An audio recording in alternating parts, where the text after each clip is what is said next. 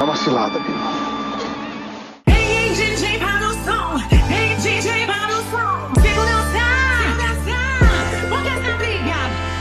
Oi, eu sou a Carol Jack E eu sou a Carol Will. e você está no Caro Livros, o podcast que lê mundos a fundo.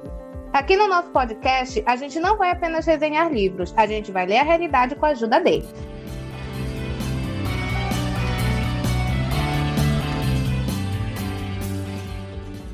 E hoje a gente vai discutir o que aqui, Will? It's me, I can't see, I've come home, I'm so cold, let me in your window. Eu acho que tinha, a gente tinha que botar um gif com a performance dela. Eu acho que aquela performance tem que ser vista. Entendeu? É uma necessidade. Aquela parte da, da estrelinha. Parte da estrelinha eu achei assim um pouco. Ok, pessoal, para quem não sabe o que a gente está fazendo, esse é um trecho da música Uttering High, que fala sobre o Morro dos Ventos Uivantes.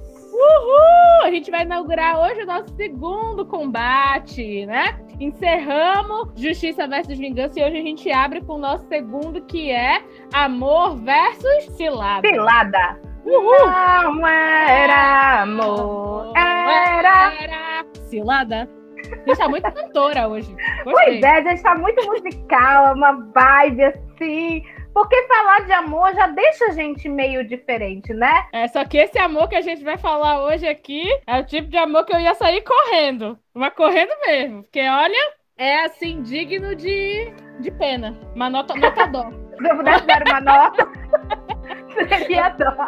Se eu pudesse dar uma nota, seria dó pra esse amor aqui. É, vamos todo mundo se esconder, correr para as montanhas, porque esse nosso combate é para falar de amores, no mínimo, malfadados. No mínimo. Assim, É sim, gente. Olha, se, se, se um- uma pessoa chegar com o mesmo papo que esse povo desse livro aqui pra você, saia correndo. Sabe? Pega o primeiro ônibus que aparecer na sua frente, mas não, não, não caia nessa. Não caia nessa que é cilada, Bino. Bora começar falando sobre né, o Morro dos Ventos Vivantes, como a Will já falou, que é uma obra da autora Emily Brontë. E eu vou começar falando aqui um pouquinho sobre a vida dela. A Emily Brontë, ela nasceu em 1818 na cidade de Yorkshire, na Inglaterra. Yorkshire tipo cachorro mesmo. E ela era filha de Patrick Brontë e Maria Brontë, que veio a falecer enquanto ela ainda era uma criança. Então ela foi criada só pelo pai. E ela é a quinta filha de seis irmãos. E o pai dela era pastor protestante e também era escritor. E ela publicou O Morro dos Ventos Uivantes quando ela tinha 28 anos, em 1847. E ela assinou, como a Will vai falar mais pra frente também pra vocês, ela assinou sobre um pseudônimo na época, não foi com o nome dela, porque as mulheres, era muito comum, principalmente né, as mulheres, que elas assinassem com pseudônimos masculinos,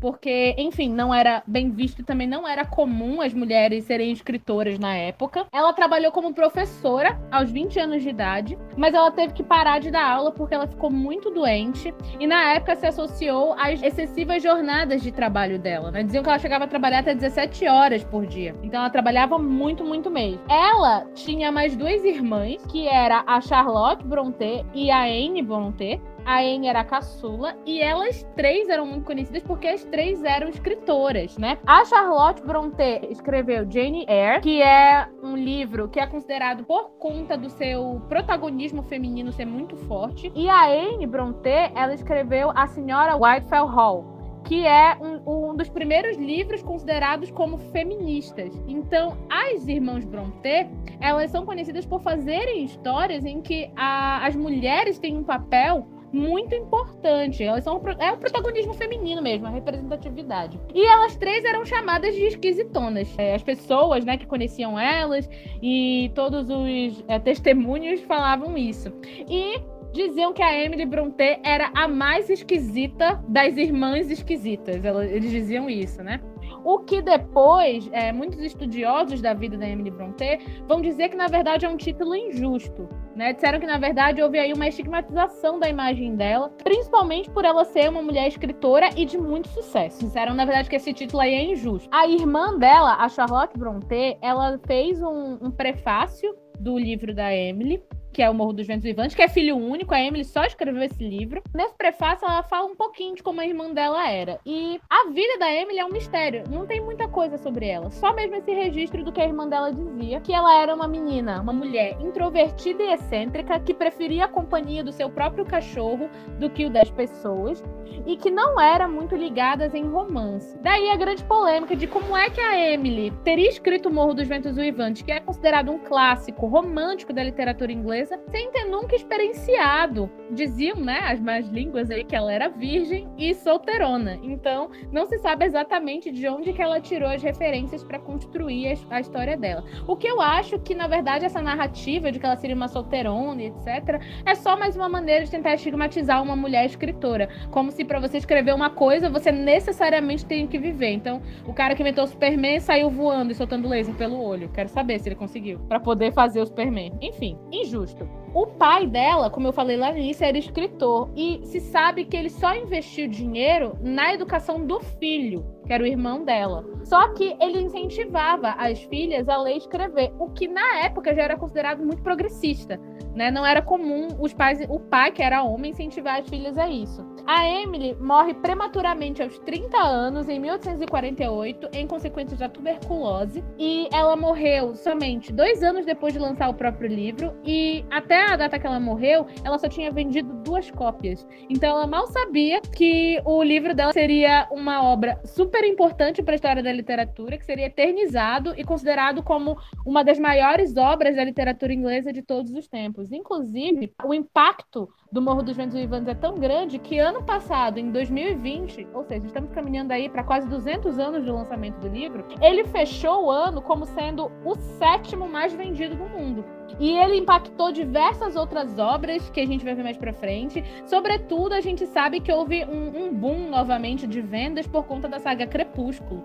Né, que acabou sendo aí uma divulgadora dessa obra por ser o livro favorito da protagonista Bella Swan que levou a galera mais jovem que não conhecia a obra a ler a Emily Brontë. É engraçado a gente pensar tudo isso que a Emily sofreu. Você não pode nem ficar quieta no seu canto que você é vista como esquisita. Aí se ela estivesse flauteando pela rua, iam falar que ela era muito pra frente que era por isso que ela era solteira. Mulher nunca tá certa. Jane Austen sofreu exatamente. isso. Virginia Agatha Woolf também sofreu. Agatha, Agatha Christie. Christie. Exatamente. Então, você sendo mulher, você nunca tá certa, tá? Só pra, pra constar e fazer esse adendo. E agora a gente vai falar um pouquinho sobre a narrativa em si, que é intrincada, porque as pessoas que, que são o centro das atenções na história não são elas mesmas que contam. Ela é em primeira pessoa, é a narrativa de uma pessoa contando os fatos, uma pessoa que participou, um narrador personagem, dois na verdade, dois narradores personagens, só que não são sobre quem a história conta, que é o casal Heathcliff e Cathy. Uh, Jack vai dar um, um, umas explicações melhores sobre cada um dos personagens. E quem narra a história é o Mr. Lockwood, que é uma pessoa que alugou a Granja do Tordo, que é uma casa luxuosa nesse ambiente inóspito, que é a região onde nós temos o Morro dos Ventos Uivantes e a Granja. O nome da obra é o nome da casa onde a história vai se desenvolver. Nessa época em que é contada a história, era comum as grandes propriedades rurais terem títulos para elas, dependendo da sua localização. A gente vê isso muito em romances de época. Romances de época, a gente tem casas com nomes, o que pra gente é tão estranho hoje em dia, mas era muito comum na época. O, o título em inglês é Uttering High. Em português ficou Morro dos Ventos Uivantes, porque Uttering significa algo que o vento faz, aquele vento sussurrante, aquele vento que faz barulho. E high são alturas, morros, da ideia de morros, montanhas, enfim. E por isso a tradução em português ficou o Morro dos Ventos Uivantes. É estranho a gente pensar em ventos uivantes dessa forma, né? Mas é aquele tipo de vento tão forte que ele faz barulho. Às vezes, isso dá um tom tão triste, porque o som do vento, quando ele faz esse barulho, parece uma pessoa com sofrimento. É por isso que a gente associa esse barulho de vento com fantasmas, que é uma coisa que vai aí acontecer ao longo da história. Então, os narradores são o Mr. Lockwood, que é aquela pessoa que alugou a Granja do Tordo, que é de propriedade propriedade do Heathcliff, o herói, anti-herói, bandido, whatever dessa história. né? A gente vai discutir aí o que, que ele é. E ele tem esse relato da vida do Heathcliff pela Nellie Dean, que é uma empregada que acompanhou a família Earnshaw e posteriormente a família Linton, porque tem uma, uma coisa aí com essas famílias que elas se intrincaram no meio do caminho, se encontraram, se chocaram e que vai se desenvolver ao, ao longo de toda a narrativa. A história, ela por se tratar de, de algo que pessoas que não fazem parte exatamente do fato contam, a, a história ela vai e volta tem momentos em que a gente está vivendo o que a gente chama de atual, em que o senhor Lockwood está conversando com a Nelly e debatendo sobre tudo que ele escuta dela, e tem momentos em que a gente mergulha no passado através da narrativa da Nelly. A Nelly vai contando a vida do Heathcliff e da Cathy, que são os protagonistas da história, desde quando eles eram crianças até o momento atual. E a história se divide em dois grandes momentos. O momento em que o Heathcliff convive com a Kathy diretamente, eles são jovens, e o momento em que são os filhos deles que tomam a frente mas tendo o Heathcliff manipulando ali toda a situação por trás. Para ficar mais claro, tudo que acontece nessa história, eu montei uma linha do tempo e aí eu vou passando tudo como acontece cronologicamente, mas no livro a gente não tem esse relato assim dessa forma bonitinha. A história ela vai e volta, vai e volta, o que é legal, porque aí a gente fica sempre com aquele gostinho de quero mais. Então, antes de eu falar dessa linha do tempo, de tudo que acontece nessa história, a Jack vai fazer um apanhado dos personagens para que vocês saibam da, de, a quem que a gente está se referindo quando eu estiver fazendo a linha do tempo. Então, bora lá. Eu vou apresentar para vocês os personagens não na ordem cronológica que eles aparecem, mas eu vou apresentar eles de acordo com os núcleos que eles vão se engajando. Porque como vocês vão ver na linha do tempo, gente, é uma enrolada de família aí que dá um nó na cabeça mesmo. Então, o primeiro personagem é o Sr. Lockwood, que, como a Will já falou, é um cara que ele não tá dentro da história, ele é uma pessoa que está escutando a história, ele é da cidade e ele vai passar um tempo lá na região do Morro dos Ventos Uivantes, né, no campo, e ele se mostra uma pessoa curiosa pela vida das pessoas ali daquela região. Ele acha tudo muito peculiar e ele começa a fazer perguntas, querer saber quem são aquelas pessoas, como que elas vivem, etc. Então é aí que começa a saga dele escutando os relatos da Nelly Jean, que a Will falou sobre a vida dos moradores do Morro dos Ventos Uivantes. A Nelly Jean, ela é uma empregada e ela serviu as duas famílias principais da história, como também já foi dito. Ela vai servir tanto para a família Earnshaw como babá, quanto ela vai servir também na família Linton também como babá dos filhos que vão ter nessa família. E ela se mostra como um personagem coringa. Por que, que eu digo isso? Ela não tem grandes traços de personalidade. Não dá pra gente categorizar ela como mocinha ou vilã. Ela, ora, se apresenta como aliada de alguns personagens e, ora, ela se apresenta como rival desses mesmos personagens. A impressão que dá é que, como é ela que tá narrando os fatos, ela tenta parecer que ela é imparcial quando ela tá contando a história. Porém, em alguns momentos fica bem claro que ela não era nada imparcial. E sim, ela acaba tomando partido de um ou outro a depender da situação. O outro personagem que também é um personagem é, acessório, mas que aparece bastante na história, é o Joseph. Ele é criado no Morro dos Ventos Uivantes, ele serve a família Earnshaw e ele é um religioso fanático e ele se mostra, ele tem umas características assim de um caráter muito cruel, muito mal educado, também muito maldoso. Ele vai contribuir aí para o mal trato do nosso protagonista anti-herói, o Heathcliff, principalmente. E também não só dele, como também da outra protagonista. É, os próximos personagens que eu vou apresentar, eles são a família Earnshaw. Eu vou apresentar todos eles de uma vez, apesar de que eles não aparecem todos juntos na história. Então, a família Earnshaw era composta inicialmente pelo senhor e a senhora Earnshaw, que são os patriarcas da família, patriarca e matriarca, e eles são é, pais do Hindley Earnshaw e da Catherine Earnshaw. Então ele tem dois filhos, um casal. O senhor Earnshaw, que é o que aparece mais na história, até porque a esposa é praticamente não mencionada, a gente nem sabe o primeiro nome dela e não, não fica claro nenhum traço de personalidade. O senhor Earnshaw, ele se mostra como um pai frio em alguns momentos com seus filhos, um pai sexista e rígido. Porém, ele apresenta, nas palavras dele, uma benevolência cristã quando ele decide adotar um menino, trazer para casa um menino que não era da família, um menino de rua, que mais pra frente eu vou dizer para vocês quem é. Então ele é um, um, personagem que ele tem pouca duração na história, mas ele é controverso, porque a gente não entende como é que uma pessoa pode dedicar tanto amor a uma criança adotiva e dedicar tão pouco amor aos filhos que ele já tinha dentro de casa. Né? Então fica aí essa essa pensata. O filho mais velho, como eu falei antes, é o Hindley Earnshaw.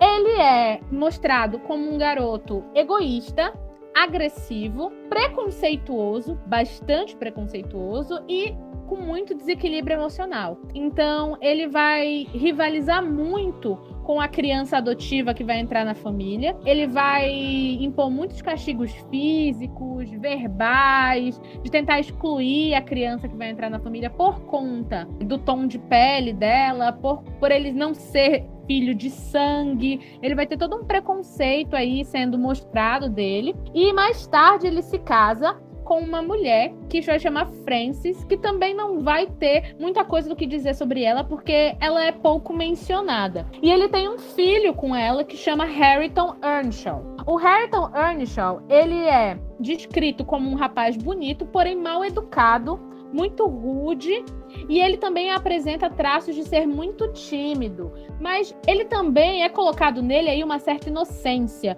um certo coração bom e generoso. É colocada essa característica nele lá mais pro finzinho do livro. A gente vê a descrição dele praticamente como sendo um caipira, um menino rude, sem educação. A filha do casal Earnshaw, irmã do Hindley, é a Catherine Earnshaw, a nossa protagonista feminina aí, que posteriormente se tornará Catherine Linton. E a grande característica da Catherine é que ela tem um temperamento intempestivo, um, ela é considerada atrevida para a idade dela e por ser mulher, porque ela tem atitudes muito imponentes, ela responde, ela não leva desaforo e ela faz o que ela bem entende quando ela quer tá? Ela é muito egocêntrica, ela mostra opiniões superficiais sobre assuntos que são sérios e ela também é extremamente egoísta durante a, a história inteira. A segunda família que a gente conhece é a família Linton, do qual a Catherine vai se tornar parte mais tarde. E a família Linton, ela é apresentada inicialmente pelo senhor e a senhora Linton. Também pouco se sabe sobre eles, mas o que se sabe é que o senhor Linton era um magistrado e que eles são racistas e elitistas, porque ao encontrar um personagem que tem um tom de pele diferente do deles, ele diz que seria um favor ao Estado se eles o enforcassem e que o menino tinha jeito de ser ladrão. Então daí vocês tiram né? Eles eram. É o estilo da época, né? As famílias abastadas eram todas muito elitistas, muito racistas, né? A gente tá falando da Inglaterra, onde todo mundo, majoritariamente na época, era branco, loiro, quem tinha outro tom de pele, provavelmente, ou era escravo, ou era criado, ou era, na opinião deles, bandido. E a família Linton tem aquela pose de família perfeita, de família de comercial de margarina, porque eles têm uma casa bonita, eles moram na Granja dos Tordos, que eles são uma família com um casal de filho, todo mundo lourinho, branquinho, sabe aquele, aquela pintura comercial da Coca-Cola? Era a família dos Linton. E eles têm um casal de filho, que é a Isabella Linton e o Edgar Linton. A Isabella Linton, ela é uma menina que se mostra um pouco mimada e elitista, como era o estilo da família dela. Ela chega a ter algumas falas racistas, mas ela também é uma personagem extremamente inocente e romântica. Quando eu digo inocente, eu digo quer dizer que ela romantiza tudo. Ela acha que tudo vai ser como nos livros de contos de fadas, que o amor tudo vence e que o amor dela vai mudar a pessoa, vai mudar o mundo, e nisso ela se lasca. E ela tem um quê ali nessa inocência de egocentrismo mais pra frente a gente vai explicar por quê. O Edgar Linton, que é o irmão dela, é o que se tornará é o futuro marido da Catherine Earnshaw, e ele é colocado como um rapaz afeminado, passivo. Muitas vezes a masculinidade dele é colocada em xeque na história por conta da fragilidade que ele passa. Ele tem um temperamento dócil, ele é chamado de gentil e de bom coração, porém ele também tem falas elitistas e racistas ao longo da história. E para finalizar, a gente tem o nosso segundo protagonista, o nosso anti-herói, que é o Heathcliff. E o Heathcliff, ele é um menino de rua que é achado pelo Sr. Earnshaw e, e o Sr. Earnshaw fica com pena dele e leva ele para casa. E ele é chamado de cigano pelos outros personagens, porque, segundo é, aparecem diferentes trechos do livro, ele teria a pele escura. Tá? Então ele seria aí de outra etnia que não a europeia. Quando ele chegou na casa, ele não falava inglês, ele falava outro idioma que ninguém sabia qual era. E as principais características dele é que ele é obcecado, extremamente apaixonado pela Catherine, que se torna irmã adotiva dele. E ele é maltratado por conta da aparência física dele durante todo o livro. Quando eu digo todo o livro, até um, assim, durante toda a narrativa do passado dele, mostra diferentes maltratos que ele sofre por conta da aparência física dele. Como nas palavras dele mesmo, ele queria ser branco e loiro, mas infelizmente ele não pode ser. As características é, da personalidade dele é que, antes de tudo, o Heathcliff ele é muito inteligente, ele é estrategista, ele é muito forte fisicamente e mentalmente, porém, ele não tem escrúpulo nenhum, ele tem um temperamento bem odioso, e ao longo do livro a gente percebe como a história de vida dele deixou ele amargo. E ele apresenta aí vários traços de um mau caratismo explícito. Não que os outros personagens não sejam mau caráter, mas o Heathcliff não faz questão de tentar esconder o mau caratismo dele, ele não tenta disfarçar. Os últimos personagens que já vão aparecer na segunda parte do livro são os filhos dessas famílias. A Catherine Linton, que é a filha da Catherine Earnshaw com Edgar Linton, que ela é muito parecida com a mãe, porém ela tem, ela tem aquele gênio ousado, atrevido da mãe dela, mas ela tem uma, uma vertente, uma face que fica muito mais explícita de empatia e generosidade ao longo da história. Apesar de que ela ainda tem muito daquele temperamento voluntarioso e egocêntrico da mãe dela. E o, o, último personagem é o Linton Heathcliff, que é o filho do Heathcliff com a Isabella Linton, a irmã do Edgar. E o Linton Heathcliff, ele, tem, ele é doente, ele tem uma saúde muito frágil, então durante toda a história ele é chamado também de afeminado. A masculinidade dele é colocada em xeque por conta dessa fragilidade de saúde que ele tinha e porque ele, deve, ele teria uma personalidade covarde, segundo eles, né?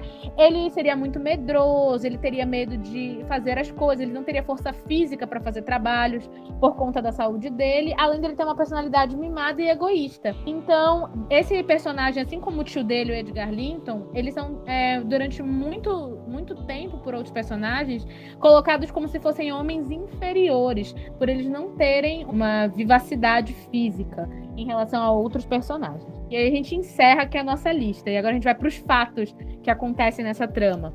Como a Jack já antecipou, tudo começa quando o Sr. Earnshaw resgata o Heathcliff nas ruas de Liverpool. Então, esse é o primeiro fato da nossa linha do tempo. A gente é apresentado para essa família e essa família já mostra essa cena de que o Sr. Earnshaw tinha viajado para Liverpool para fazer compras que a família precisava e alguns mimos que tinha sido pedido pela filha, pelo filho, até pela própria Nelly Jean, mas ao invés de ele voltar com os mimos, ele volta com Heathcliff que causa espanto pelo fato dele ser tão diferente das pessoas, né? Ele, ele causa espanto e até raiva, porque eles estavam esperando receber mimos, coisas que eles pediram para o pai. Eles recebem uma criança estranha, aos olhos deles feia, que eles não faziam questão nenhuma de que ela estivesse lá, né? Eles não queriam que o Heathcliff estivesse lá. Então esse é o primeiro fato da linha do tempo. Após um tempo, morre a senhora Earnshaw, mas esse fato é passado muito por cima na história. Mas a Kathy e o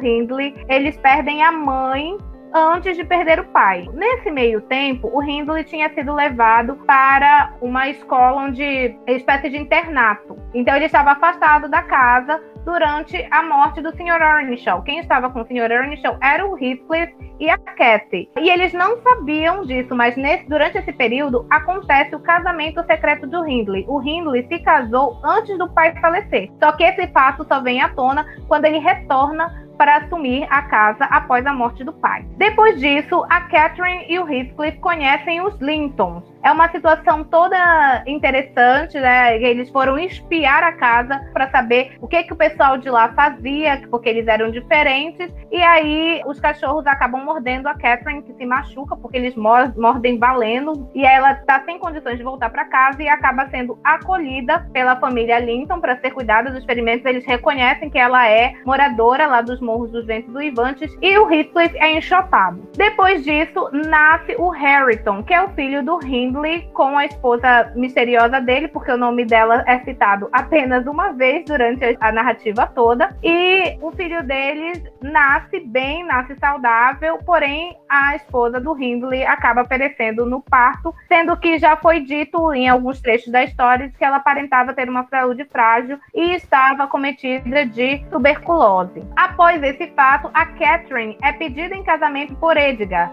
porque depois que eles se conheceram, que ela ficou lá na casa deles e voltou, eles mantiveram um vínculo de amizade. A Catherine, ela tinha amizade tanto com o Edgar quanto com a Isabela. Só que pro Edgar isso virou amor e ele propõe o casamento para ela. A Catherine nesse momento da história está muito dividida, porém ela não quer se casar com o Heathcliff por considerar que ele está muito abaixo. Depois que o Hindley assumiu a, a casa da família, ele rebaixou o Heathcliff a um mero trabalhador. Ele era colocado em uma parte diferente da casa, ele perdeu o status dele de filho. E para Catherine se envolver com Heathcliff seria um rebaixamento da classe social dela, ao passo que casar com Edgar isso faria ela ascender socialmente. Após isso, o Heathcliff foge. Nesse período em que o Heathcliff está fugido, acontece o casamento da Catherine e do Edgar. Eles se casam, ela passa a morar na Granja dos Tordos com toda a pompa e status que ela queria. Só que depois de um tempo, um período de três anos, o Heathcliff retorna. Quando ele retorna, ele vai atrás da Catherine para se mostrar para ela, para conversar com ela. E ele deixa bem claro que o objetivo grande dele é ter uma vingança, uma vingança em relação ao Hindley e todas as pessoas que fizeram mal para ele. E ele vai articulando nesse período essa vingança dele do modo que ele acha que é melhor. E logo em seguida, a gente tem o grande confronto entre o Heathcliff, Catherine e Edgar todas as palavras não ditas, todos os subentendidos, tudo que a Catherine pensava em relação ao Heathcliff, em relação ao marido, é colocado para fora nessa grande briga, nesse grande confronto dos três, que resulta em um enfraquecimento da saúde da Catherine. A Catherine já não era uma pessoa mu muito saudável desde a primeira fuga do Heathcliff. Quando ele foge da primeira vez, ela sofre muito, passa por uma espécie de surto nervoso e os médicos já tinham dito que não era para ela se exaltar, então o Edgar tem sempre muito cuidado com ela em relação a isso. Só que nesse dia do confronto, ela perde as estribeiras, todos perdem as estribeiras, todos ficam bravos, é, é, tiro porrada de bomba, e o Heathcliff é tirado da casa né, precisa ir embora e ela definha na saúde. Ela vai ficando cada vez pior, cada vez pior, cada vez pior depois desse fato. Depois disso, ainda sem saber que a Catherine está realmente muito mal, o Heathcliff se casa com a Isabela. Ele se casa por interesse, ele se casa para confrontar o Edgar e a gente sabe que esse tipo de relação tem uma tendência a dar ruim, né? Se você casa com uma pessoa que não é por amor, é por vingança, provavelmente isso não vai ser legal. Mas ele casa com a Isabela. Só que a doença da Catherine avança durante esse período após o casamento deles. E ele acaba culpando a Isabela pela doença da Catherine. E a vida da Isabela começa a definhar a ladeira abaixo. A vida da Isabela, que, que sempre foi uma princesinha, que sempre foi muito bem cuidada, ela começa a ver que a realidade lá no Morro dos Ventos Uivantes é muito difícil para ela. E a doença da Catherine avança. Depois disso, a Catherine dá à luz a filha dela, que também se chama Catherine, e morre. Até esse momento, a gente nem suspeitava de uma gravidez da Catherine. A gente não sabe disso. A gente descobre quando ela já tá realmente no fim da vida dela. Até aquele momento, a gente é, fica tudo muito subentendido. Só que ela falece durante o parto. Na verdade, as mulheres aqui nessa história elas são pouco favorecidas nos seus partos, né? Tanto a cunhada dela quanto a Catherine acabam falecendo durante o parto delas. Antes dela dar à luz e morrer, ela tem um último encontro com Heathcliff. Eles, ao mesmo tempo que tentam sanar as feridas, eles abrem outras porque eles não conseguem manter um relacionamento sadio. Eu não sei o que acontece com esses dois, que eles não conseguem. Eles começam se amando, terminam brigando e se amaldiçoando. E logo em seguida ela morre.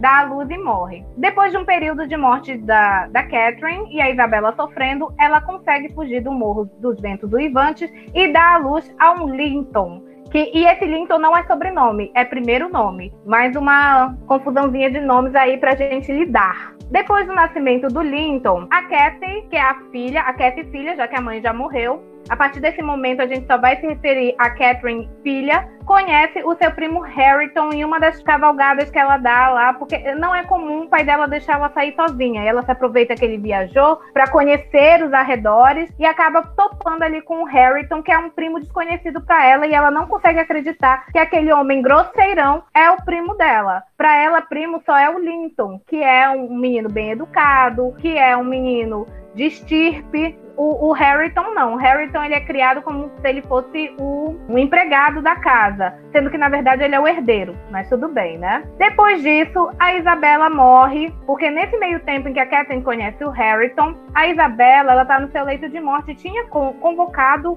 o irmão dela, o Edgar, para cuidar do filho dela, para eles se falarem antes dela morrer e, e o Linton ficar aos cuidados do Edgar e não do Heathcliff, né? Porque ela não queria que o filho fosse ficar com o pai. Só que ela morre e o, o Linton ele não tem uma saúde muito boa e o Edgar consegue trazer ele para a Granja dos Tordos. Só que o Linton não permanece em casa com eles. O Linton ele é levado para viver com o pai. Assim que ele pisa lá na Granja dos Tordos, o Joseph, que é o empregado da casa, lá do Morro dos Ventos Uivantes, está de prontidão esperando para levá-lo para o pai.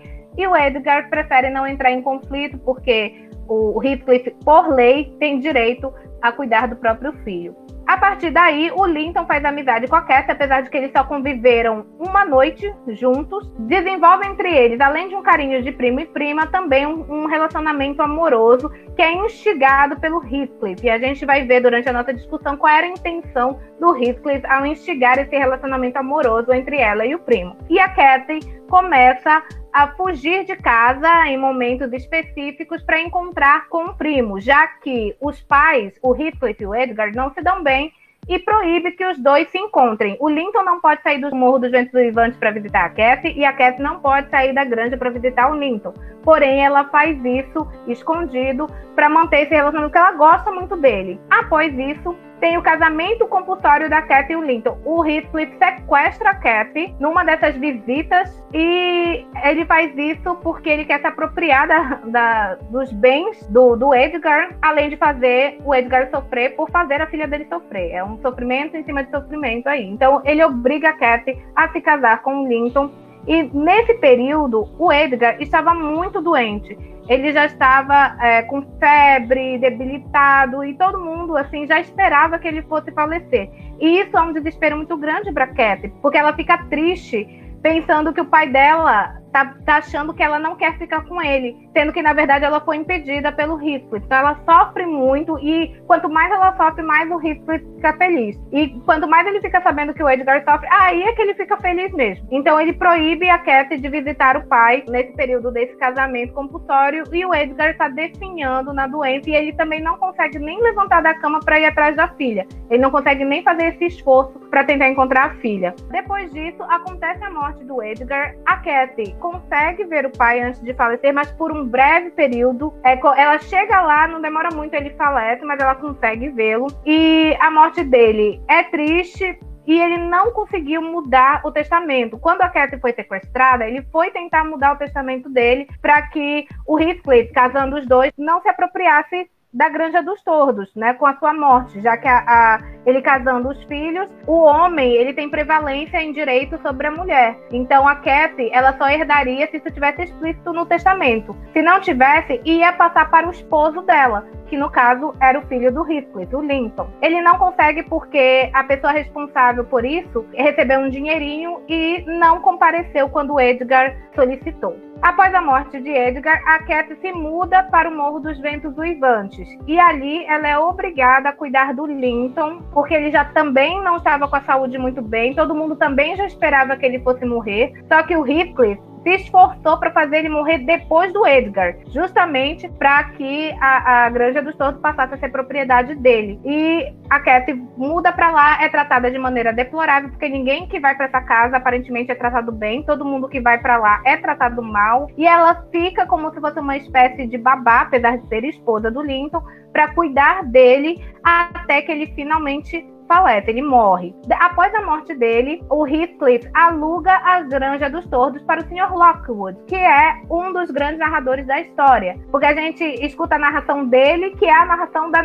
Jean, é uma narração dentro da outra. Então, depois da morte do Linton, que tem toda aquela situação super confortável e maravilhosa lá no Morro dos Ventos do Ivante, com só pessoas assim genuinamente felizes, o Sr. Lockwood aluga a granja e passa a viver lá e entra em contato com a Nelly Jean, que relata tudo isso daí que eu falei para vocês agora, que eu fiz esse resuminho aí. Depois disso, o Sr. Lockwood se afasta da granja porque ele vê que é muita loucura lá, ele foi lá para ficar tranquilo, para viver bem. Só que até a relação dele com o Sr. Heathcliff é conflituosa.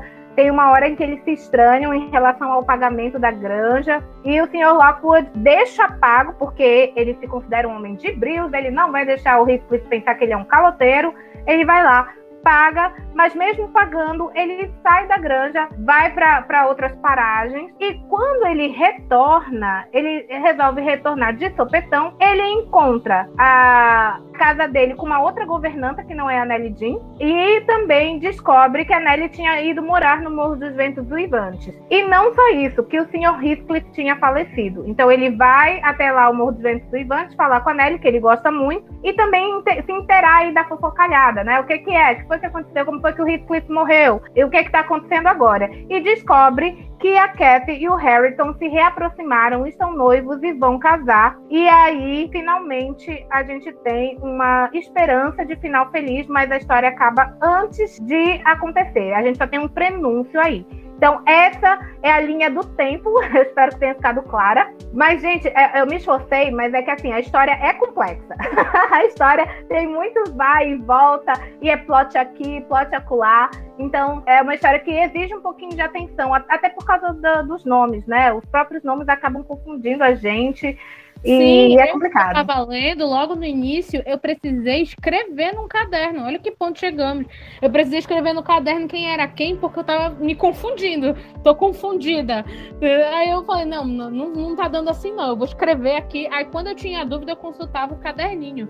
Porque eu não estava entendendo quem era quem nessa história. E agora, né, a gente vai para nossa discussão. E a gente já começou falando do nosso primeiro tópico, que é justamente esse, que são as relações familiares e os casamentos, não é isso? E essas relações familiares aí, elas são uma loucura, até porque como vocês viram aí, pela linha do tempo, as famílias, em algum momento elas começam a se entrelaçar pelos laços de casamento, todo mundo se casa com todo mundo, tem filho, e é filho adotivo que também se casa, e aí aquela coisa muito louca, é apaixonado por um, mas casa com outra, e a gente fica fica com essas relações dúbias que a gente não consegue botar numa caixinha e saber, na verdade, quem é par de quem, né? A gente fica nessa dúvida aí. Todo mundo acaba se entrelaçando em algum momento. Dessas relações, é, a que eu gostaria de marcar bem aqui na minha fala é a relação dos protagonistas, porque foi a que mais me chamou a atenção. E eu acho que é a que chama a atenção de todo mundo. Porque todo mundo fala que essa relação deles dois é uma relação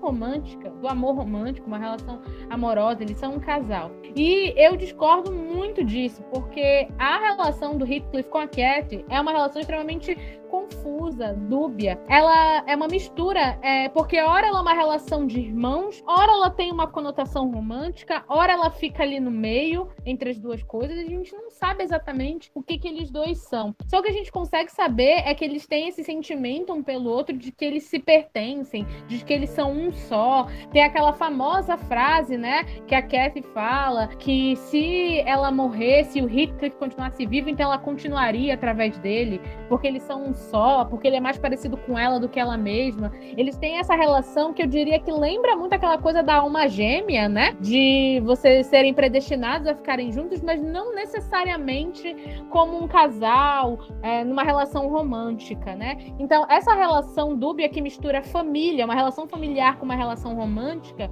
entre eles dois, é um dos pontos altos, eu acho, do livro e que cabe uma discussão muito ampla. Principalmente porque a gente vê como muitas vezes a quantidade de amor que você tem pela outra pessoa não é o suficiente para que você fique com ela. Isso eu acho que é uma das grandes coisas que é mostrado na obra, porque o status social e a questão do dinheiro, das riquezas, é colocado antes disso, né? E isso pelas próprias pessoas que se dizem estar perdidamente apaixonadas.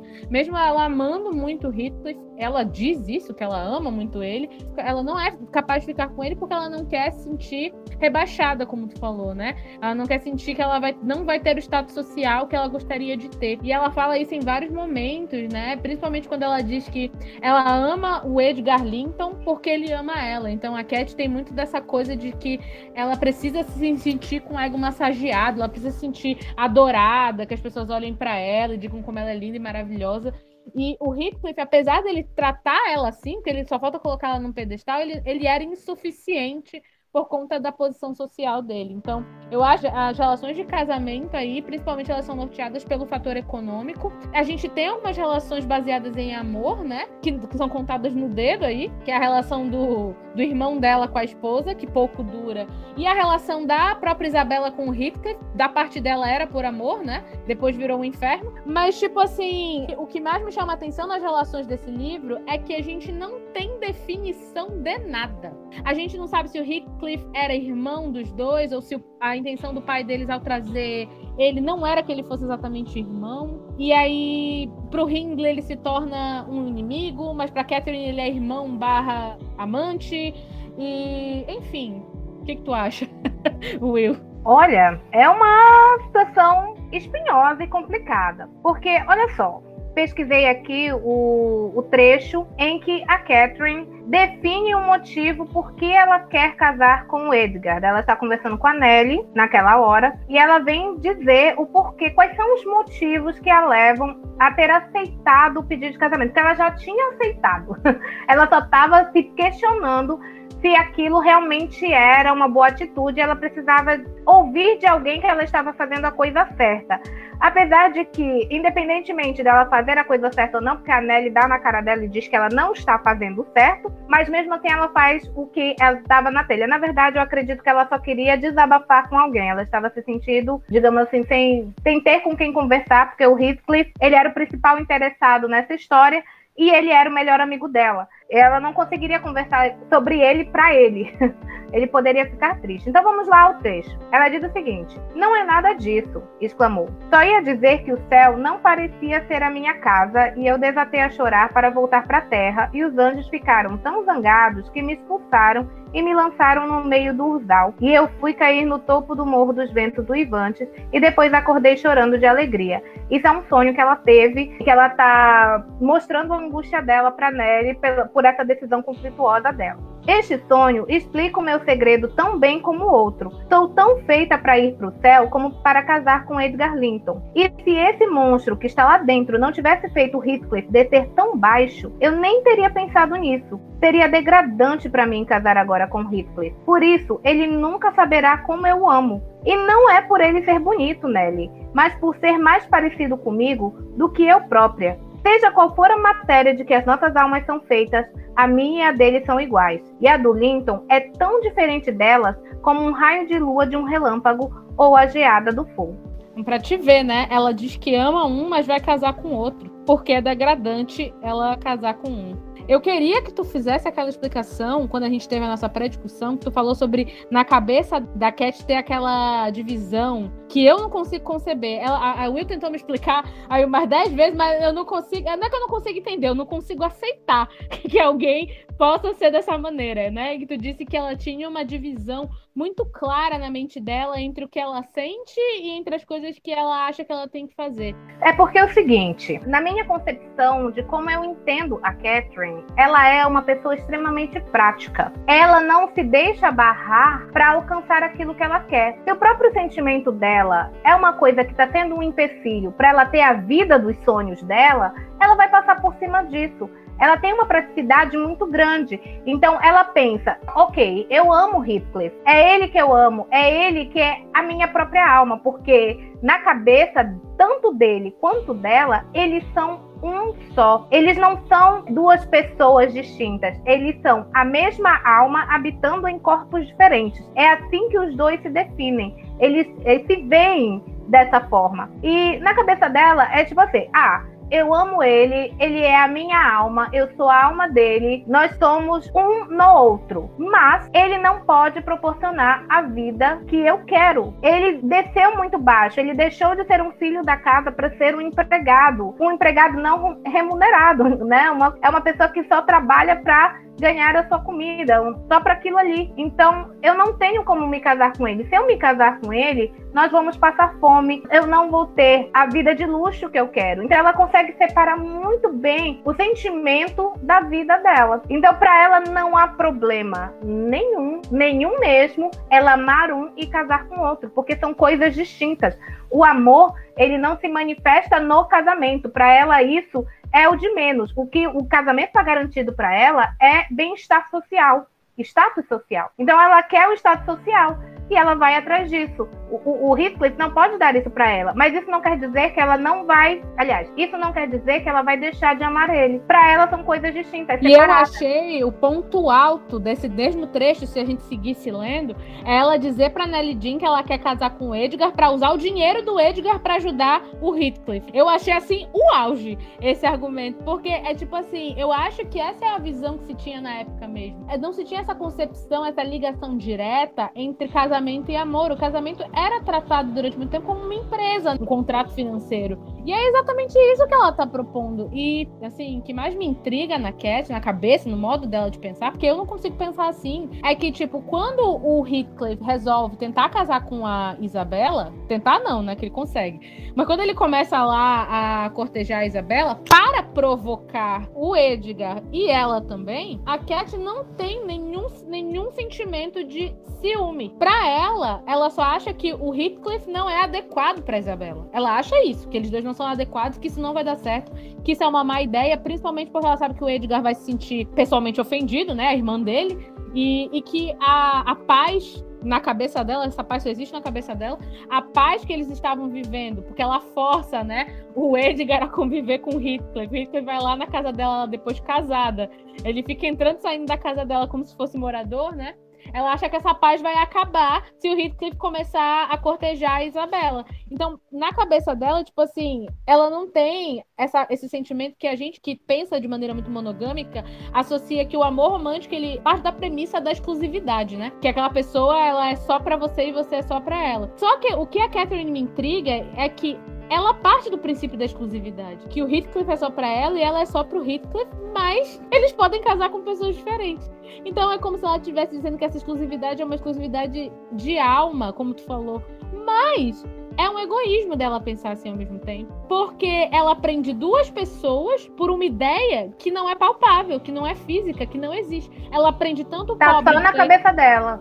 Exato, tá só, tá na, só cabeça na, cabeça dela. Isso é um absurdo, sabe? E tipo, eu até falei para tirar nessa pré-discussão que na mim, para mim fica muito claro os sentimentos do Heathcliff. O Heathcliff ama a Cat, mas ele não ama como irmã, ele não quer ela como família, ele não quer ela como outra coisa que não seja ela como esposa dele. É o que ele quer. Ponto, acabou. Ele é muito direto nos sentimentos dele. A Cat não. A Cat ela fica nessa dança, né? De eu amo ele, mas vou casar com outro. Será que eu, que eu, eu casaria com ele? Eu não casaria com ele? Ele é meu irmão, ele é minha família, ele é. Sabe? Ela fica nessa, nessa confusão. Dá até uma agonia de, de continuar lendo, sabe? Tinha hora que eu tinha que parar pra, pra respirar, que eu não aguentava mais essa mulher, não. Porque eu, se fosse o Heathcliff, não, não sei como é que ele aguentou tudo isso aí, nem ele nem o Edgar, porque e a Catherine, ela é conhecida no mundo literário como um personagem extremamente egoísta. Essa parte que tu falou de egoísmo, ela é real, porque ela, ela não se importa que os outros, por essa situação conflituosa, vão sofrer. Ela não se importa nem um pouquinho com isso. Ela só quer estar satisfeita. Ela quer ter os dois na mão. Um porque completa a alma dela e o outro porque fornece o status social que ela quer. Então, ela não se preocupa se isso vai deixar o Edgar triste, se o Heathcliff vai ficar pirando o cabeção como ele pira, porque ele finge que ele aceita essa situação, mas ao mesmo tempo ele fica o tempo todo se revoltando. Tem um trecho aqui em que ele está batendo boca com ela, mais uma vez, porque ele, gente, para quem gosta de história com treta, é essa. Esse é o livro que você tem que ler. História com treta. O tempo todo eles estão brigando. E, e, quando a gente fala de briga, tem, tem até embate físico. A gente vai chegar nessa parte. Mas tem embates físicos, porrada mesmo, entre eles, tá? Então, assim, nessa parte, ele tá falando para ela o quanto ele tá sentindo aquilo. E ele fala assim: Mostraste-me agora o quão cruel tem sido. Cruel e falsa. Por que me desprezaste, Kathy? Por que traíste o teu próprio coração? Não tenho sequer uma palavra de conforto para dar. Tu mereces tudo aquilo por que estás passando. Mataste a ti própria. Sim, pode beijar-me e chorar o quanto quiseres. Arrancar-me beijos e lágrimas. Mas eles vão te queimar e serás amaldiçoada. Se me amavas, por que me deixaste? Com que direito?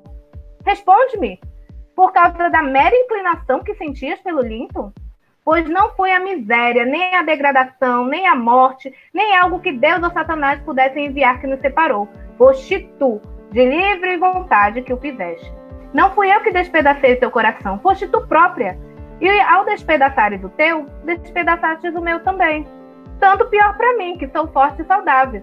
Se eu desejo continuar a viver, que vida levarei quando. Ah, oh, meu Deus, gostarias tu de viver com a alma na sepultura? Meu Deus do céu, quer dizer que se ela morrer, e é o que acontece mesmo, ele morre junto. E de certa forma não é metáfora, não, viu? Porque ele morre mesmo junto com ela, ele fica preso na, na sepultura junto com ela. Que por falar esse negócio de sepultura, aquele trecho em que ele vai lá e pede para desenterrar ela, para ele poder ver ela, eu achei assim o cúmulo, porque ele tem dois momentos em que ele, que ele tenta tirar ela debaixo da terra. Uma ele só tenta, na outra ele consegue. Na, que, na primeira vez que ele tenta, é logo em seguida, depois da morte dela, e aí ele fala assim: Eu vou desenterrar ela, e quando eu sentir o corpo dela gélido, eu vou fingir que é por causa do vento. E como ela vai ficar o tempo todo de olhos fechados, eu vou fingir que ela tá dormindo para ele poder ter ela ali nos braços ao, por alguns instantes. Só que eu acho isso a metáfora mais assim triste de toda a obra. Porque quer dizer, o Heathcliff só conseguiu abraçar a Catherine na morte. Porque durante a vida inteira ela estava lá e ela não foi dele. Ela não quis ele. Eu acho que essa é a parte mais triste sabe? E quando ele depois consegue tirar a mesma debaixo da terra, que ele quebra a lateral do, do, do caixão, para quando ele fosse enterrado do lado dela, ele, as faces deles pudessem se encostar uma na outra, eu acho que era, na verdade, essa foi a parte em que ele selou isso e que ele aceitou. Porque no fundo, ele só teria a Catherine na morte. E na morte eu digo que é porque eles só teriam paz para ficar juntos, livres de todas as influências sociais e externas, mortos um do lado do outro. Porque, digamos digamos assim, o mundo não deixaria eles ficarem juntos. E isso é uma coisa, é uma característica do Heathcliff que eu acho muito estúpida, porque ele culpa todo mundo. Ele culpa o Hindley, ele culpa o Edgar, ele culpa a irmã do Edgar, ele culpa o Corinthians, ele culpa todo mundo porque a Catherine não ficou com ele, mas ele não culpa a porra da Catherine. Eu tenho que falar a palavra porque eu fico revoltado. Ah, tu falaste na, ainda agora, tu leste aquele trecho em que ele tá muito falando aquelas coisas pra ela, né? Só que eu lembro que tu falou assim pra mim, ah, na nossa pré-discussão, nossa pré-discussão bombou, que tu achavas que ele tinha se vingado dela. Cara, eu não acho que ele se vingou dela. Ele só voltou e ele fez tudo o que ele fez porque no fundo ele tinha aquela esperança de que ele voltando com dinheiro, é, sabendo ler, culto, bem vestido, mostrasse para ela que ele era o homem para ela, que ele era muito melhor do que o Edgar e que ela deixaria o Edgar para ficar com ele. E aí tanto que quando eu, tenho o filme, gente, do Morro dos Ventos Vivantes esse mais recente de 2012, e a diretora concorda comigo, porque foi exatamente isso o que ele faz na, nessa cena em que tem o confronto lá deles, né? Ele bate boca com a Kathy e ele pede para eles dois ficarem juntos. Para mim, ela concorda com a minha visão de que, na verdade, tudo isso que ele fez quando ele volta não era para se vingar da Kathy, apesar de que ele diz que aqui era para se vingar dela, porque ele não perdoou ela. Mentira! Ele só queria que ela visse o quanto ele era melhor do que o Edgar e que ela dissesse assim: ai, ai, Heathcliff, agora agora eu vi, você é a pessoa para mim, nossa, eu vou abandonar aqui essa casa gigante, a minha conta bancária cheia de dinheiro, porque eu quero ficar com você. Você pode me dar tudo isso também. Era isso que ele queria escutar. E nem no leito de morte ele escuta. No leito de morte dela, ele escuta ainda que a culpa é dele que ela tá morrendo. Então, tipo assim, cara, eu não sei se eu tenho raiva ou se eu tenho pena do Heathcliff. Raiva, porque. As duas coisas. Pois é, mas assim, tipo, eu tenho raiva porque ele se tornou um monstro por causa da Cat. Ele levou essa coisa dele se vingar do mundo, que não deixou ele ficar com ela, tipo, ao extremo. Enfiou gente que não tinha nada a ver. Foi se vingar na filha dela, que não tinha nada a ver com a história. Foi se vingar no filho do. No filho que ele teve com a Isabela. Enfim. Foi se vingar em todo mundo, menos na pessoa que era a grande causadora do sofrimento dele. O que nesse momento me dá pena. Porque ele, tipo assim, ela depois de morta, ele não tinha mais nada, ele seguiu se vingando só para poder, acho que, se sentir vivo. E no final, ele ainda é levado por ela. E ele, antes de morrer, né, tava com aquele comportamento que parece que ele tava meio sendo que assombrado por ela, alguma coisa do tipo. Então, eu tenho muita pena do Heathcliff. Eu não sei nem o que dizer, só o que sentir esse livro.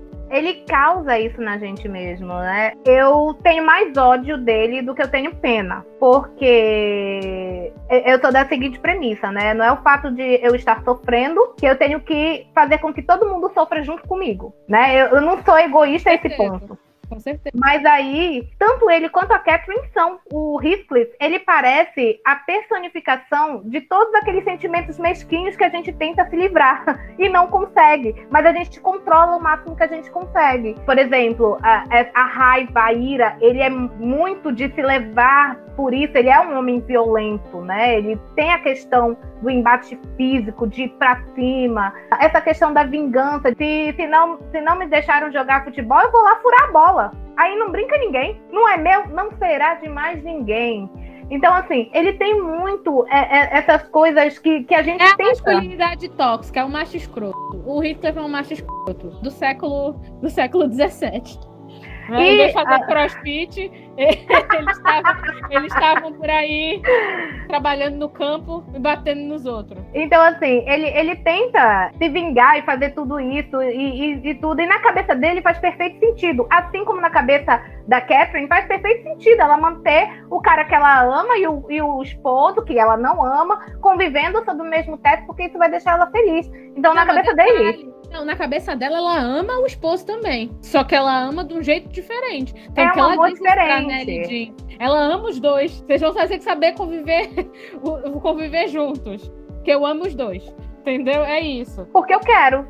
Porque eu quero, porque eu posso. Outro relacionamento que me chama atenção e aí a gente já parte para um outro relacionamento, é o Heathcliff com a Isabela. Na minha opinião, não teve nenhum sentimento. Ele fez aquilo porque ele estava de olho na questão dos bens dela e também porque ele estava querendo provocar o, o, Edgar e a Cat. Mas aí, o meu grande ponto nessa questão é: se ele não tinha sentimento nenhum pela Isabela. E ele estava querendo provocar a, a Catherine, por que que tem um momento do livro que ele diz assim para Catherine: se ele achasse que a Catherine de fato quisesse que ele casasse com a Isabela, ele ia cortar a própria garganta.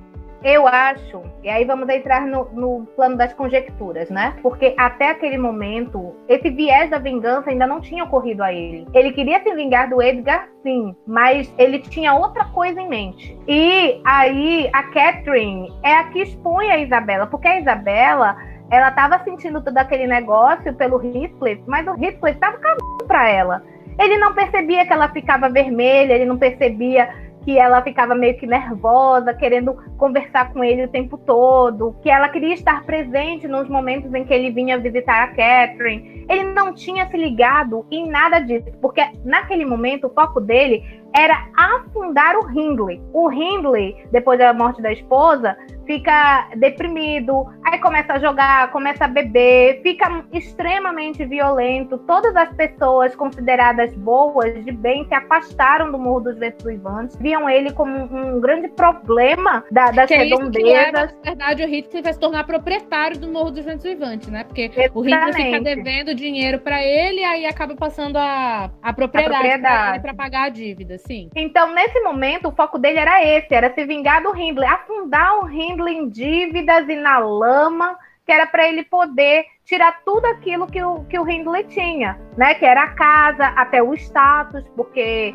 o, o Hindley já tinha dito várias vezes que o Heathcliff não servia para nada, que o Heathcliff tinha que enfiar a cara na lama, esse tipo de coisa é, nesse momento ele estava focado nisso. Só que aí, a partir daquele momento em que ele percebe que a Isabela tá afim, tá querendo alguma coisa, aí ele, ah, aí eu vou me vingar duplamente. Olha só, vou ficar feliz porque eu me vinguei do Hindley e ainda vou me vingar do Edward. Mas aí, mas aí ele tinha, eu, eu entendi com essa fala dele que ele tinha uma esperança de que a Catherine se sentisse chateada. Então, Mas é, com mas, certeza! cara, mas assim, Mas pelo- com certeza! Isso já não era previsível de que não ia acontecer, de que esse plano ia furar. Porque, assim, vamos, vamos pensar na cabeça do Heathcliff. Heathcliff conhece a Catherine, eles eram unicarne, desde criança. Ele sabe muito bem que a Catherine, ela acha, digamos assim, que a posição dela nunca vai ser abalada. Ela sabe que o Heathcliff nunca vai olhar pra outra. Então, mesmo que ele casasse com a Isabela, a posição dela não seria tomada. Pelo menos eu penso que seria isso.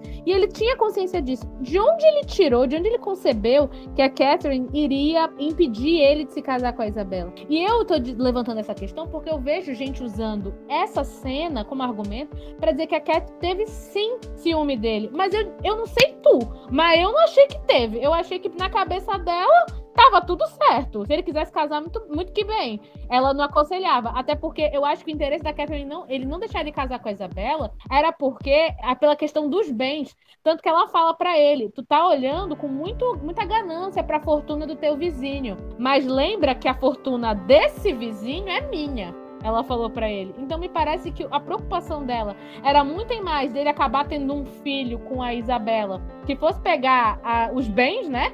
Da família, do que propriamente ela ter algum problema dele se casar com outra mulher. Não sei se tu, se, se tu interpretou igual a mim. É, é basicamente isso. Assim, ela não vai ter ciúmes, porque, como eu disse, na cabeça dela tá muito bem separado isso daí. O pessoal que se, que se vale desse trecho pra falar sobre essa questão de ciúme é porque ela parece que tá jogando um charminho. Eu acho que seja isso. Talvez o modo dela falar, assim, parece que ela tá jogando um charminho. Do mesmo jeito quando ela fala com a Isabela. A Isabela é uma que joga na cara dela e diz que ela não quer dividir o Heathcliff com ninguém. Elas têm um embate quando o Heathcliff não está, que a Isabela ficou putaça da vida porque a Catherine cortou o que ela tava falando e levou o Heathcliff pra passear em outro lugar, pra eles continuarem a conversa deles. Só que na cabeça da Catherine, nesse momento, ela pensou assim: não, é, isso daí com certeza não. não- a, a Isabela não vai se interessar em saber o que eu tô falando com ele. Então, melhor que ela vá curtir a vida em outro lugar. E a Isabela entendeu como se ela estivesse colocando de escanteio uma possível rival. Então, assim, esse charminho, esse tique-tique-tique na fala da, da Catherine, passa essa ideia de que ela tá com, ou com um filminho, ou com uma invejinha. Mas eu acredito que a Catherine, ela não tava nem aí pra isso. Ela não tava nem ligando. O negócio dela era outro. A vibe dela era outra, né? Então, assim, é, o pessoal gosta muito. É que nem essa história, por exemplo, de romantizar ao extremo o casal Heathcliff e Catherine. Gente, tá tudo errado. Como é que vocês Ah, querem não, ter? quem é que consegue romantizar isso aí? É Não. até difícil. Gente, o tanto de gente que acha que esse é o ideal de amor. Muita primeiro- gente acha que é o ideal de amor. casal, começa daí. Porque, tipo assim, geralmente nos livros de romance, você tem aquele momento do rito de passagem, né? Que marca o início do casal, ou que marca ali o início do relacionamento. Nem isso tem. Nem isso tem. A, a impressão que dá é que o Heathcliff e a Catherine nem tinham contato físico em si. Porque pelo menos isso não é relatado. Isso é relatado em momentos ali muito específicos, mas também nada demais. Eu acho que eles nem eram casal. Como é que tu vai romantizar essa relação? Essa relação deles dois, pra mim, só parece sentimento de posse mesmo. Quando você se sente dono de alguma coisa, você não quer perder aquela coisa. Mas o que também é estranho, porque se é sentimento de posse, geralmente quando você é é possessivo, você não quer dividir. Mas nesse caso, é uma posse que divide, entendeu? Mas isso também, aí a gente já vai colocar outra coisa que pode soar nada a ver, mas isso também acontece, por exemplo, em relacionamentos abertos. Os relacionamentos abertos, o poliamor, enfim, ele- eles pregam uma, uma vibe mais ou menos assim. Então, Mas sentimento é é sentimento, relacionamento é relacionamento. Pois é, mas é, É, sexo é sexo. Mas é um comum acordo. Todo Sim. mundo tá nessa vibe. Pois é, mas não é o caso. Por isso é que fica estranho. A estranheza é que tá cada um numa página ali na, naquela relação. Tá cada um falando uma língua, ninguém se conversa. Então, como, tipo assim, eles não definem, eles não dizem nós somos isso, fica aquele meio de campo que ninguém sabe definir o que, que é o quê. Acredito que nem eles. nem Na eles sabem. na tua opinião, na tua opinião, isso é um amor romântico? Não. Por quê? Que bom, tu concorda Porque, comigo. porque o meu conceito de amor, ele, ele não, não tá ligado a com dor. Se você ama uma pessoa, você não vai querer causar sofrimento naquela pessoa, você não vai querer causar desconforto nela, você não vai querer que ela se sinta inferior, você não vai querer que ela se sinta triste, enfim, você não vai querer causar esse tipo de coisa. E é só o que a Catherine causa em todo mundo. Todo mundo que tá ao redor dela sofre. Então, o Heathcliff, ele podia se jogar na frente dela para ela pisar na, assim nele como se ele fosse um tapete e isso não ia bastar. O Edgar, meu Deus, gente. Se tem uma pessoa que eu tenho dozinho, aliás, são duas pessoas que eu tenho dozinho nessa história. O Harrington, que a gente vai falar daqui a pouquinho mais pra frente sobre ele, e o Edgar. Porque o Edgar, ele é. Eu tenho pessoa... pena do Harrington. Do Edgar não tem muito, não. Eu tenho pena dele, porque assim, ele só podia falar daquilo que ele tinha vivido. A gente sabe da, da questão social, elitista e tudo e tal, que a gente já, já comentou aqui, né? Ele tinha uma coisa, mas assim, ele se dedicava ao extremo à esposa. E ela só pisava nele o tempo todo. Sabe? É muito difícil você conviver numa relação dessa. Todas as relações aí são não saudáveis.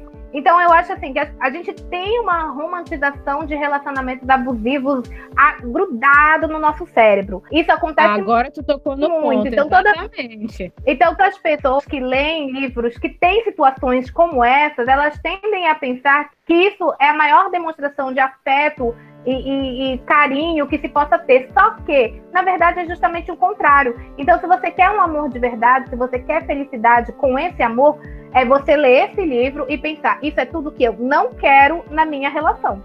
Exatamente, só que aí vem uma coisa que eu acho muito problemática. Quando eu tava pe pesquisando sobre esse livro aqui, eu fui ver fóruns de internet, porque eu queria saber o que, o que a galera estava falando. E aí eu vi gente que estava dizendo exatamente isso, que eu concordo também, que isso é um exemplo de é, relacionamento abusivo, que a gente não pode romantizar. E tinha gente dizendo assim: ai, mas isso é uma chatice, porque é só uma ficção, não tem nada a ver. A gente, te, a gente pode achar bonito o, o casal o romance, e não é por isso que eu sou a favor de relacionamento abusivo. Só que eu acho que você não Mas tá isso cria modelos pra gente. Exatamente. Cria tá modelos. Numa coisa que é muito importante, é que quanto mais contato você tem com conteúdos que normalizem esse tipo de comportamento, maior é a probabilidade de quando isso acontecer com você, você achar que aquilo ali é normal. Então, é muito difícil você dizer assim: "Ah, isso daqui é ficção, então não tem problema". Não tem problema para você se você já tiver 40 anos, 30 anos, OK. E às vezes até tem gente que, né,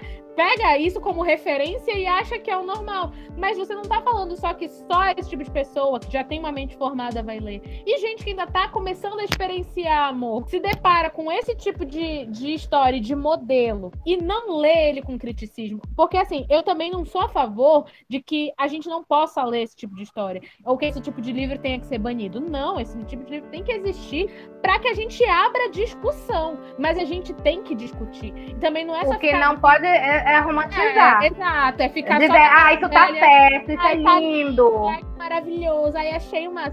Também a gente não pode parar aí. A gente tem que aprofundar o negócio e ver que, na verdade, isso aqui é um exemplo de um relacionamento que não deveria existir que, que, amor não tem, não é levar o outro à loucura, ao sofrimento. E que se tá nesse nível, é melhor que não fique. O, o, melhor é que cada um siga vivo. Essa coisa que eu acho que o romantismo, e aqui no, no Morro dos Ventos Vivantes, apesar de que ele não é mais do romantismo, não é isso? Mas ele tem aquela, aquele tom fúnebre do romantismo que é levado ao extremo, de que o amor e a morte andam, caminham juntos, né? É, Eu tem influência que... baironiana, dessa coisa do extremismo, de, de do, do puro egocentrismo.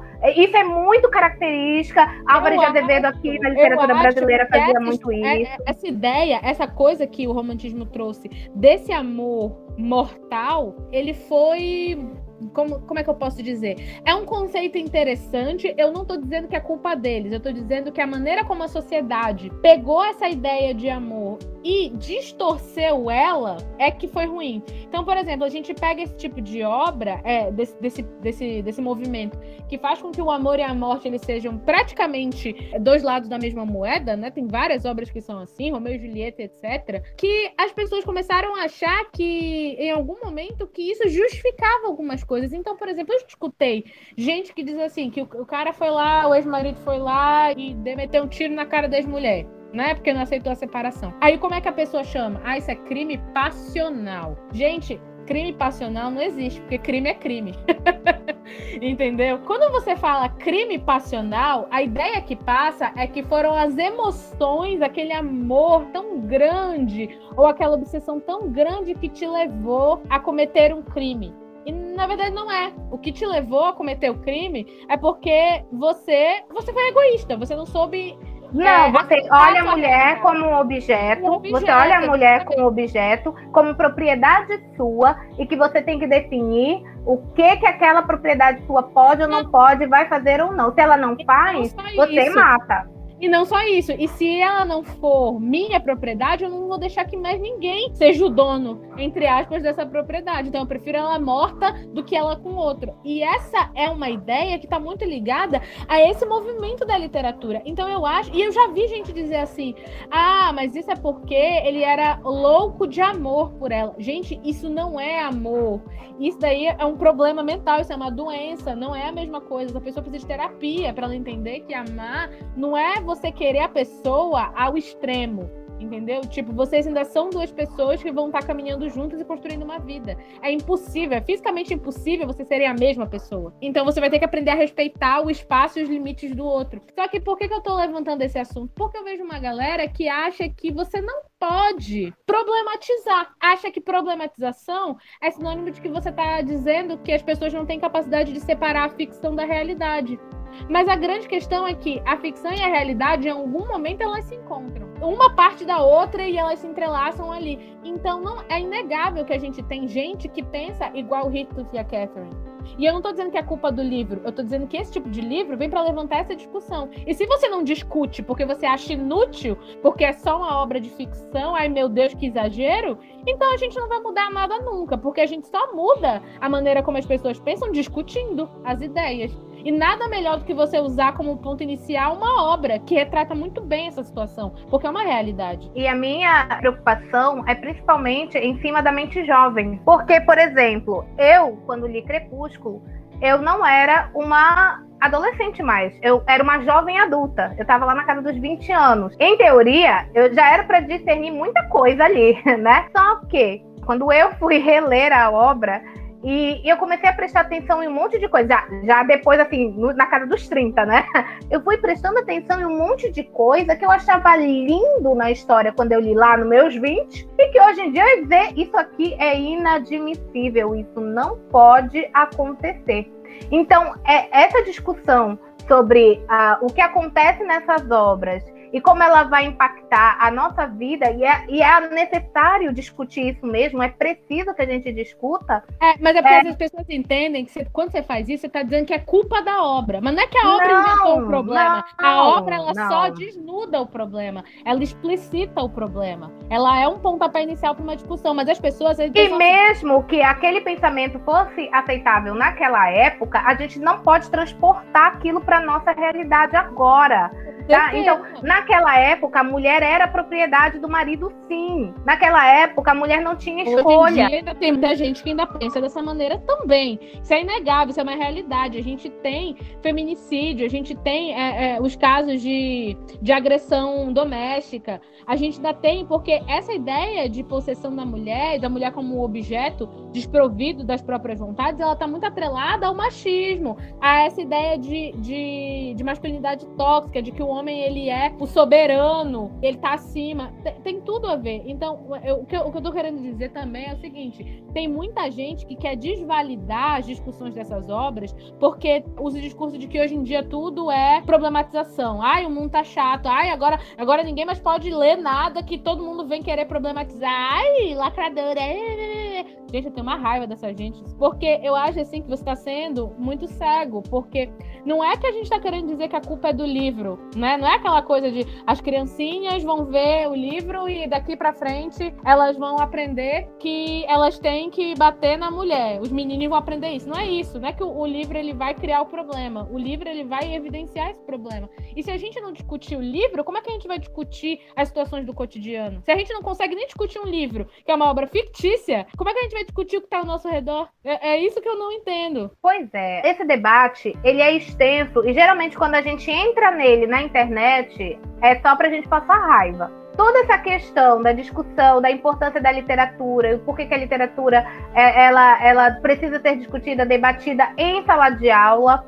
A gente já teve situações em que alguns livros foram censurados em algumas escolas. Recentemente a gente tem visto muito isso. Ah, não vamos falar de tal livro por causa disso, disso, disso, disso. Recentemente eu li uma publicação de um autor ele fez um textão, ele é autor de alguns livros que falam sobre diversidade e ele fala para o público jovem. Gostaria de informar aos alunos do sétimo ano da escola Colégio Santa Cecília que infelizmente não darei a minha palestra anunciada para segunda-feira de manhã.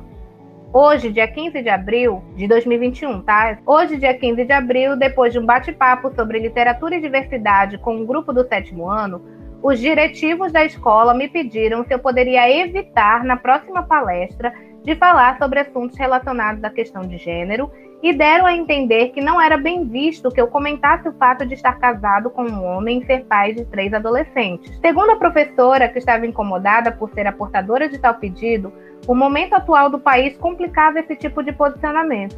Expliquei para o colégio que o trabalho que faço na TV, nos meus livros e nas palestras está fundamentado na diversidade, pluralidade e liberdade de expressão porque estou convencido de que essa é a base de uma sociedade mais justa, igualitária e feliz. Sinto muito pelos alunos que são privados de um conteúdo de seu interesse e que a escola não entenda que educar é estimular o pensamento e a livre expressão. Há anos sou convidado de diversas escolas religiosas ou não, e essa é a primeira vez que sou pressionado desta maneira. O assunto da palestra era o livro O Amor nos Tempos do Blog, da Companhia das Letras, um livro que justamente costuma agradar porque aborda temas como preconceito e amor.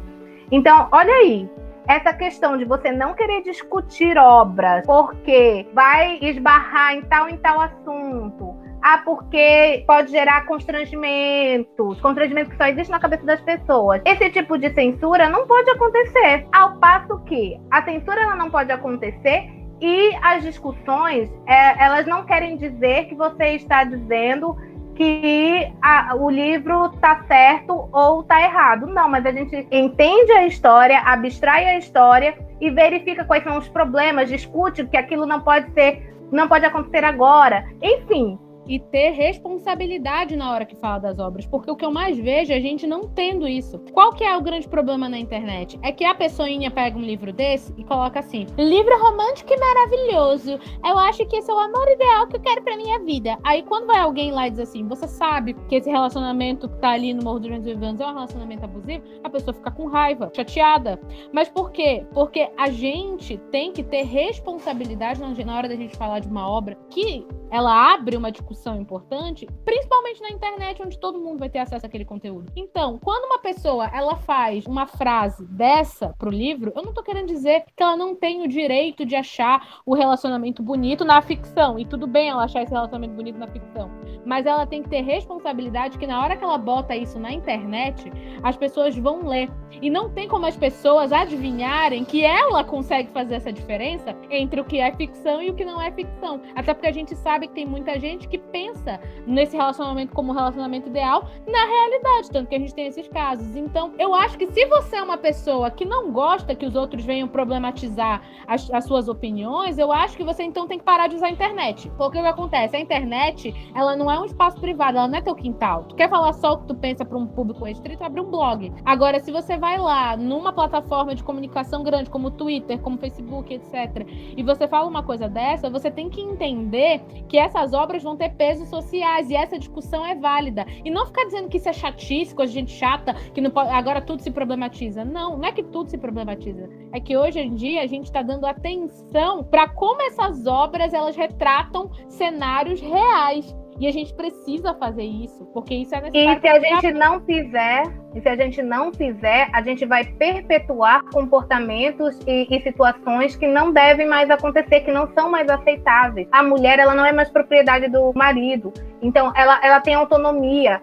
E o, e o cara, ele não pode achar que ele tem domínio total sobre a esposa. Entendeu? Ela é uma outra pessoa, ela é um outro indivíduo. Ela pode até não querer as mesmas coisas que você e tá tudo bem. Não é por causa disso que você é menos homem, não é por causa disso que você precisa bater nela, não é por causa disso que você chega a casos extremos de matar. E o nome certo, feminicídio. Matar a mulher por ela ser mulher, pura e simplesmente. Não tem, não tem essa história de ah, eu matei porque eu amava demais. Que história é essa? Como que você ama demais uma pessoa e acaba com a vida dela? Não faz sentido nenhum. Agora, você quebrar o brinquedo porque você não quer que outras pessoas brinquem com aquele brinquedo, isso faz sentido. Então, dá para perceber que são coisas completamente distintas e a gente não pode deixar que esse tipo de pensamento se perpetue para as novas gerações, porque os jovens, eles acabam se iludindo com essas ideias de amor, que na verdade não são amor, e eles acabam reproduzindo. E, e, não tem aquele filtro que nós que estamos mais velhas, né? A gente tem um filtro que mostra pra gente, epa, isso aqui não é legal. Não, isso aqui tá na história, tudo bem, e beleza. lá, porque às vezes a gente tá tão imerso naquilo que mesmo depois de velho, como tu falou, tu leu o Crepúsculo na casa dos 20 e achava aquilo maravilhoso. E a gente vai ter, gente, um capítulo só, um episódio só para isso, mas já dando algumas adiantamentos aqui, eu lia muito shoujo, que é aquele gênero de romance dos mangás, que é voltado pro público feminino. E hoje em dia eu não consigo passar da primeira página, porque eu fui me revoltando ao longo dos anos. À medida que eu fui ficando mais velha, quando eu fui ver o que tava acontecendo, os tipos de relacionamento que estavam sendo vendidos ali como uma maravilha, como uma coisa maravilhosa, uma coisa linda, eu ficava assim, gente, o que que tá acontecendo? A menina sendo tratada feito lixo a história todinha, no final ela casa com o cara, sabe? Aí eu ficava, hã? E no Yasha? E tipo assim, aí no final Ai, que ele agonia. se redimia. O cara foi um escroto a história todinha, mas magicamente ele se redimia e casava e todo mundo Ele terminava se feliz. redimia. Não se redime, não. Continua fazendo as mesmas coisas que a mulher é paciente e porque ele aceitou Exato. casar com ela,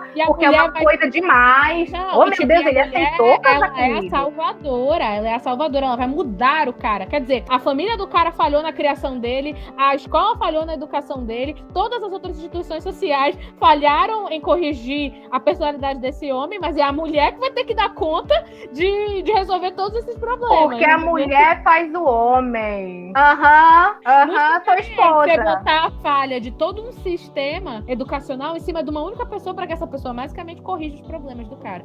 Tá difícil, olha. Eu Sinceramente. sou, Tem uma pessoa esposa, que não sou consegue- babá. Terapeuta. Terapeuta.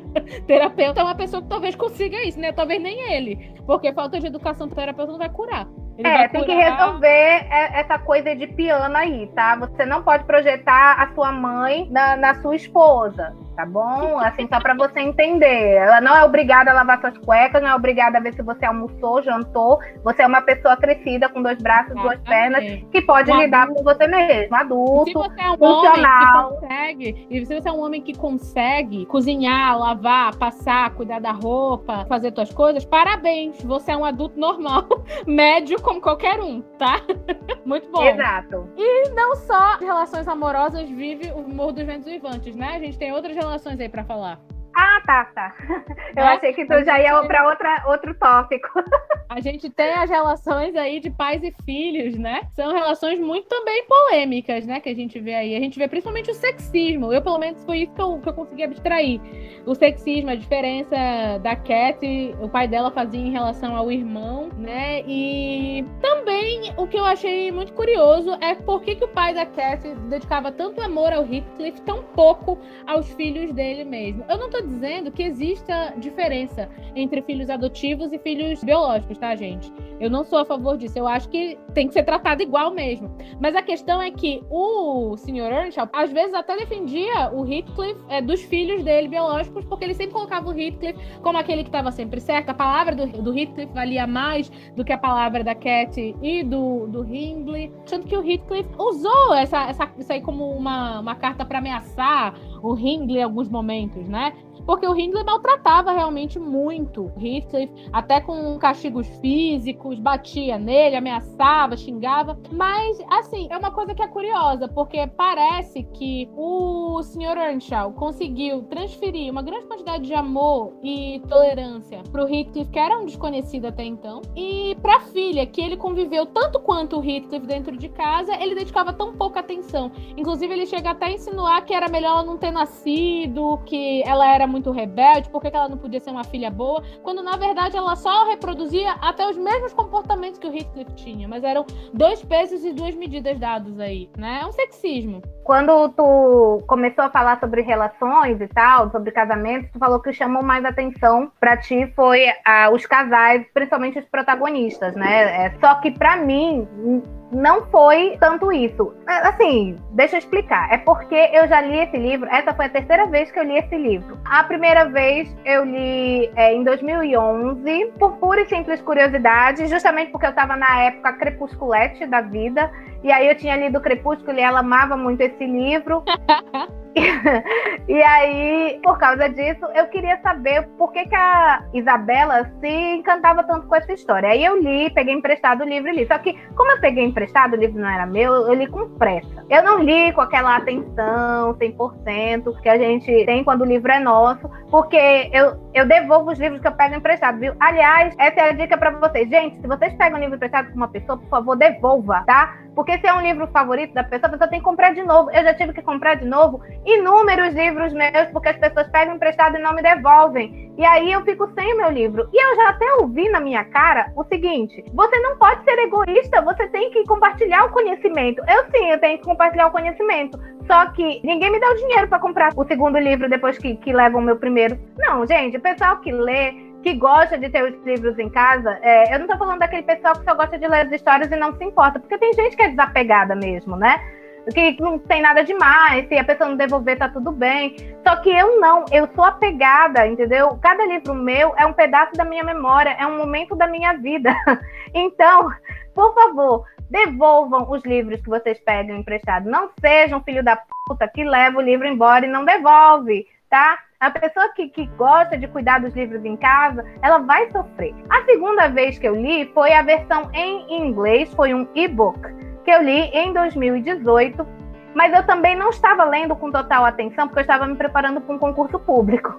Então eu estava lendo assim para tentar desafogar a minha mente, mas eu estava com muita pressão, porque eu, eu queria muito passar naquela prova, estava estudando, enfim.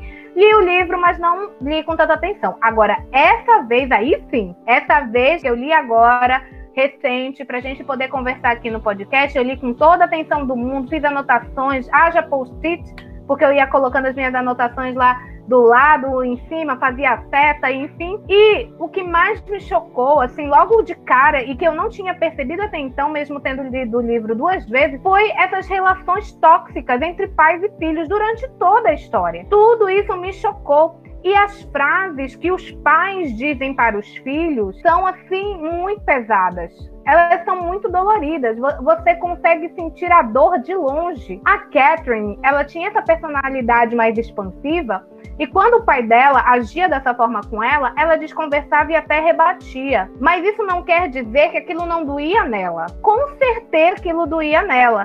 E arrisco dizer que muito. Aí eu me pergunto quais traços da personalidade da Catherine foram moldados por essa espécie de alienação parental. Esse descaso que o pai dela demonstrava. Será que essa vontade dela de ser admirada por todos não era uma falta de ser admirada pelo próprio pai? Eu acho que a falta, na verdade, ela era generalizada, porque a Kathy e o Hitler cresceram numa família muito desestruturada, né? Porque depois que o pai já ficou doente, ele já ficou com uma personalidade mais difícil, ficou mais rabugento, tratava eles mal, né? E depois que o pai morreu, foi daí para pior, porque o irmão dela assumiu a casa, ela e o Hitler viviam sendo maltratados pelo Joseph, pelo próprio Hindley. É, o Hindley vivia maltratando o Heathcliff, o que fazia a Cat ficar muito chateada.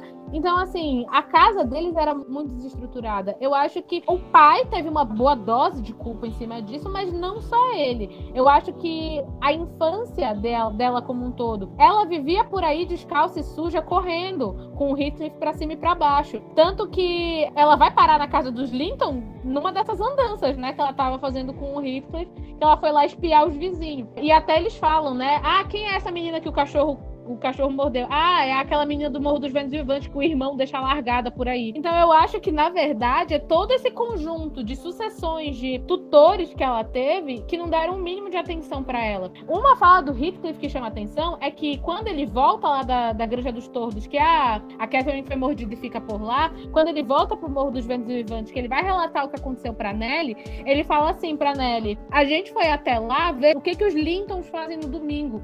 Será que os filhos deles também ficam tendo que se esconder pelos cantos enquanto os pais enchem o bucho de comida e bebida? Porque era o que acontecia com ele e com a Cat dentro de casa. Então o irmão dela com a esposa comiam, bebiam, festejavam, ficavam na frente da lareira e eles dois eram expulsos para as áreas frias da casa onde não tinha lareira, eles não podiam comer direito. Então, assim, eu acho que essa infância dela, de tantas perdas, de tanta ausência, é que na verdade levou ela a gostar de receber atenção. E aí é que tudo muda, porque quando ela vai lá para casa dos Lincolns, ela se sente acolhida, eles dão atenção para ela, ela se sente amada. Então, daí começa a, a, nascer aquela ideia na cabeça dela, na verdade, de que ela queria ter aquele estilo de vida para ela, né? Que é o que leva ela a casar com Edgar depois. Só que eu acho assim, que o ambiente ele influencia as pessoas, sim. Que o ambiente ele tem um peso muito maior do que as escolhas pessoais, Porém, eu acho que também tem um quê pessoal aí no meio. Porque a Cat ela podia ter levado essa carência dela para que ela se tornasse uma pessoa mais empática. Poxa, não tiveram empatia por mim, eu não quero fazer com os outros que eu não gostei que fizessem comigo, então eu vou ser empática. E não é o que acontece. Ela usa essa carência dela para inflar o ego dela, ela se torna egocêntrica ali ao extremo, egoísta ao extremo, e tudo tem que girar em torno de mim. Já que eu não tive o pônei que eu queria quando eu tinha seis anos, pois agora todo mundo vai ter que fazer o que eu quero porque eu posso, porque eu sou muito importante. E eu acho engraçado é que assim, todo mundo nessa história é assim, que lugar é esse da Inglaterra? Eu não quero ir para lá. Só assim. A água de lá é a água. É, deve ser alguma coisa na água, no ar, enfim. Mas aí eu vou ler pra gente o, o trecho, assim que é logo no comecinho do livro. E quando eu comecei a, a reler o livro e chegou nessas partes, o meu olho ficava assim muito arregalado, porque a, o modo como eles são tratados ainda crianças é, eu não sei se eu, se eu penso isso porque eu sou mãe e a, a gente para para pensar em tudo que a gente fala, porque a gente fica pensando no impacto que aquilo pode ter na vida dos filhos. Mas assim, eu senti muito esse tapa no peito, assim, quando eu vi essa fala do pai deles se referindo a eles. Então, olha só, tem a frase dele, do pai, se referindo ao Hindley. Ele fala assim: o Hindley é um incapaz e nunca vencerá na vida, nem aqui, nem em qualquer canto do mundo. E aí ele fala para a filha: Não, Kathy, dizia o meu antigo patrão, eu não posso gostar de ti. És pior do que o teu irmão. Vai, filha, reza as tuas orações e pede perdão a Deus. Às vezes pergunto a mim mesmo se valeu a pena ter te criado. Cara, como assim, né?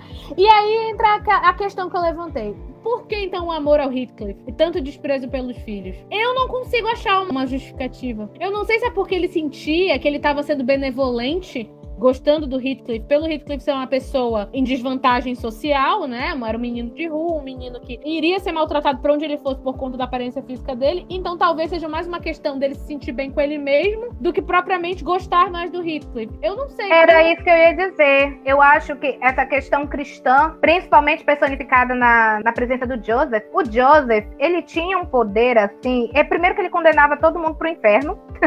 e ele tinha muito esse negócio de querer dizer o que é certo e o que é errado enfim. E o pai, ele escutava muitas coisas que o Joseph falava. E eu acredito que ele se sentia feliz ao cuidar do Heathcliff, justamente porque ele era uma pessoa desfavorecida. Isso acontece tanto com as pessoas. A esmola, ela parece que ela faz mais bem para pessoa então... que, que doa do que para pessoa que recebe. Mas aí ela... então não era amor. Era não. a autossatisfação, era, era ego, era ego. Não era nada relacionado ao amor, porque do jeito que falavam, parecia que ele tinha mais amor pelo Heathcliff. Só que não entrava na minha cabeça. Porque se ele, ia, ele era capaz de amar o Heathcliff, por que ele não era capaz de amar a Kathy, que tinha o mesmo comportamento classificado como ele de rebelde, de um comportamento não não aceitável. Porque ele brigava com a Cat quando ela se mal comportava, mas era exatamente quando ela tava junto com o Heathcliff, os dois lá. Só que do Heathcliff ele não chamava atenção, ele não dizia que o Heathcliff tava sendo uma má pessoa, mas pra Cat ele dizia. E também para mim tem essa questão do sexismo também, porque ele achava que ela não era adequada para estar tá se comportando daquela maneira, porque ela não podia, porque ela era mulher. Porque mulher não tem que se comportar Sim, exato. Eu acho que é um conjunto de muitas coisas. Nas relações familiares, a gente tem algumas coisas que parecem muito sem explicação. E, e eu acho que pra gente ter essa explicação, só se o nosso narrador ele fosse onisciente, só se a história fosse narrada em terceira pessoa. Mas como é a Nelly que conta a história para o Sr. Lockwood, que conta a história pra gente, essa narração ela não tem muita assim, não é muito digna de confiança, porque tá- passa por mãos de muitas pessoas, lembranças de muitas pessoas, né? Mas eu acredito que o senhor Earnshaw, ele agia dessa forma pelos deveres cristãos dele, porque isso tinha incutido na cabeça dele, e por uma espécie de experiência própria, às vezes os pais eles são mais é, críticos e bravos com os próprios filhos do que com, com outras crianças que convivem com eles, né? Então, os pais são mais exigentes. Eu, eu tô querendo dizer exigente e não cruel. No caso do senhor Earnshaw, ele era cruel, tá? É um outro nível. Mas, assim, a maioria dos pais, eles tendem a cobrar mais dos próprios filhos do que de outras crianças que convivam com eles. Às vezes cobra mais do filho do que do sobrinho, né? Tem uma relação próxima com o sobrinho, aí mima o sobrinho, e aí mais com o filho não, já, já é de outra forma. Enfim, ah, os seres humanos são complexos, a gente só pode conjecturar aí o, o porquê que o senhor Earnshaw agia dessa forma, mas eu acredito os dois pesos que tinham aí era essa questão cristã dele, aliada com o fato dele ser ranzinza e querer que os filhos se sobressaíssem. Eu não sei se isso era uma tentativa de motivação. Tipo, eu vou pisar na tua cabeça pra ver se tu tenta levantar. Que, que é uma coisa assim, que não funciona. Isso, na verdade, gera um ciclo de violência, porque se você cresce num ambiente desse, você vai reproduzir isso com seus filhos. E aí os seus filhos vão reproduzir isso com os filhos E deles. é o que acontece, inclusive, com o Hindley, né? Porque o Hindley é Exato. pai agressivo. Ele foi maltratado pelo pai, e quando ele se torna pai, ele é um pai bêbado e agressivo com o Harrington, né? Então, é uma das coisas que a gente vê que não dá certo. Esse tipo de coisa não dá certo. Né? E isso A não é passada de pano, viu?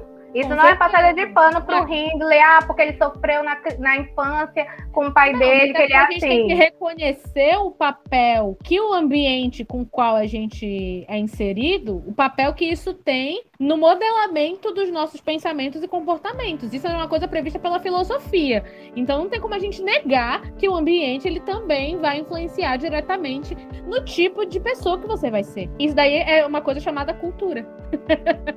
a cultura ela modela o que você vai gostar, o que você não vai gostar, o que você acha certo e o que você acha errado. E os pais, eles são os grandes modelos, né? Eles são grandes modelos na, na criação. Ao você se tornar pai e mãe, você pensa muito nas coisas que você vai fazer, dizer e agir e como fazer, porque querendo ou não, as crianças elas aprendem mais imitando aquilo que você faz do que ouvindo o que você fala. Existe muito esse ditado de faço o que eu digo, mas não faço o que eu faço. Só que isso é uma falácia, porque assim os pais eles podem morrer dizendo, mas eles têm outras atitudes, os filhos vão acabar reproduzindo as atitudes e não o que eles falam. Então, assim, a gente tem que mudar esse pensamento também. Mas essas relações de pai. Gente, quando eu li essa frase. Não, e pra mim, a relação de pai e filho que mais me deixou chocada foi o, o Heathcliff com o filho dele.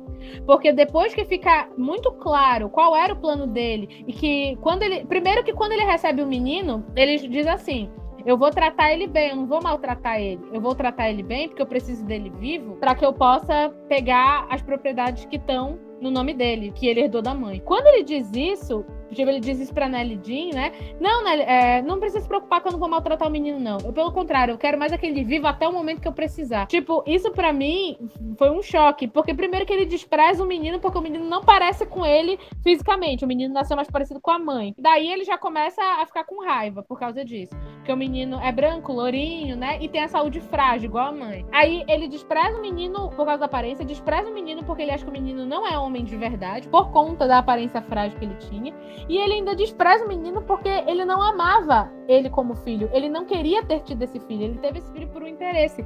E ele deixa isso muito claro pra Nelly Jean. E aí, depois que ele diz assim, por aquele, por aquela criatura eu não sinto nada, se não desprezo, eu só preciso dele pra conseguir concretizar o meu plano, eu fiquei muito assim na hora. Mano, o Heathcliff, eu fiquei, mano, esse cara não presta. Ai, que ódio dele, porque eu achei aquilo ali uma maldade. E aí, quando ele já consegue consumar o plano dele, que é forçar o menino a casar com a Catherine pra ele poder pegar a, a granja dos tordos pra ele, né?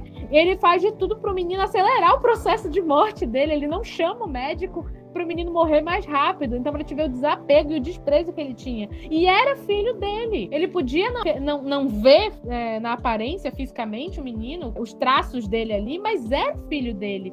Então, tipo, ele não tinha um, um pingo de, de, de, amor, ele não tinha um pingo nem de, de, talvez, empatia. Não precisava nem ser amor. Ele conseguisse colocar no lugar do menino, já que eles não se conheceram, ele não fez parte da vida do garoto na infância, o garoto não reconhecia ele como pai, mas aí ele nem isso ele conseguia ter. Então, aquilo ali para mim foi muito chocante, sabe? Pois é, e o fato dele também exercer pressão psicológica. Ele fazia uma tortura psicológica com o menino. Isso, isso acontece até hoje, infelizmente. As pessoas acharem que violência só é física. Ele fala pra Nelly Jean que ele não vai maltratar o menino, que ele não vai. Mas isso ele quer dizer o quê? Que ele não vai bater no menino.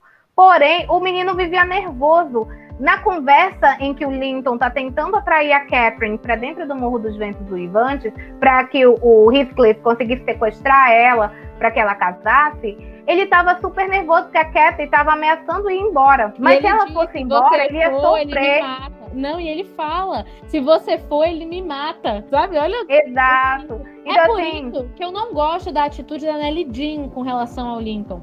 Porque a Nelly Jean fica com raiva do Linton. Tudo bem, ali na hora ele contribuiu pro plano do Heathcliff se concretizar, né? Atraiu elas duas para lá, elas ficaram trancadas e tal. Mas a, a Nelly Jean chama ele de ser desprezível, chama ele de covarde. Só que, tipo assim, é, é diferente de você olhar de fora e chamar ele de covarde, sendo que você não tá na pele dele. O menino vivia sob tortura todos os dias, sobre ameaça. É tipo aquela questão daquelas pessoas que fazem crimes sob ameaça. Aquelas mulheres que o marido maltrata, o marido bate, e aí eles forçam elas a, a fazer coisas que elas não deveriam, entendeu? Tipo, força ela a traficar droga com ele, entendeu? Ou então força ela a ajudar ele a comprar uma arma legal, força a mulher a fazer crimes, né? A mulher fez aquele crime sob pressão psicológica, ela estava sendo torturada psicologicamente. Tanto que a lei prevê isso. Se a pessoa ela é torturada e ela comete um crime sob tortura, a pessoa não é penalizada pelo crime que ela exerce, porque se entende que você tá fazendo coisas não porque você quer, você tá fazendo coisas porque ou você faz ou você morre. Então você vai escolher preservar a sua vida, é, sob ameaça. Você tá escolhendo preservar a sua vida. Então eu achei muito injusto da parte da Nelly Jean quando ela fica com raiva do, do Lincoln e começa a, a, desprezar ele por causa da atitude dele. A posição que ele estava ocupando ali, ele estava em desvantagem total, porque ele era doente, ele não tinha força, o pai dele tinha o triplo de força dele e o pai dele era capaz de matar ele. Ele estava como se ele, ele tivesse prisioneiro. Ele, é, ele estava como um prisioneiro, exatamente, do Rico. Então ele não tinha escolha. E aí a Nelly fica brava também, pelo fato de depois ele ficar calmo e começa a se gabar e começa até a querer tiranizar um pouco a Cat. Ela, ela fica brava com isso, a Nelly. Aí fica esse menino daí ela tá. Esse não, menino, tá não sei o quê. Mas aí eu penso o seguinte: você é uma pessoa que está sofrendo pressão psicológica o tempo todo, está sendo ameaçado. Aí você faz uma coisa que deu certo e você acha que o seu sequestrador ou a pessoa que está te ameaçando vai ficar feliz. Isso daí, é, eu acredito que seja a expansão disso. Não estou justificando a atitude do Linton.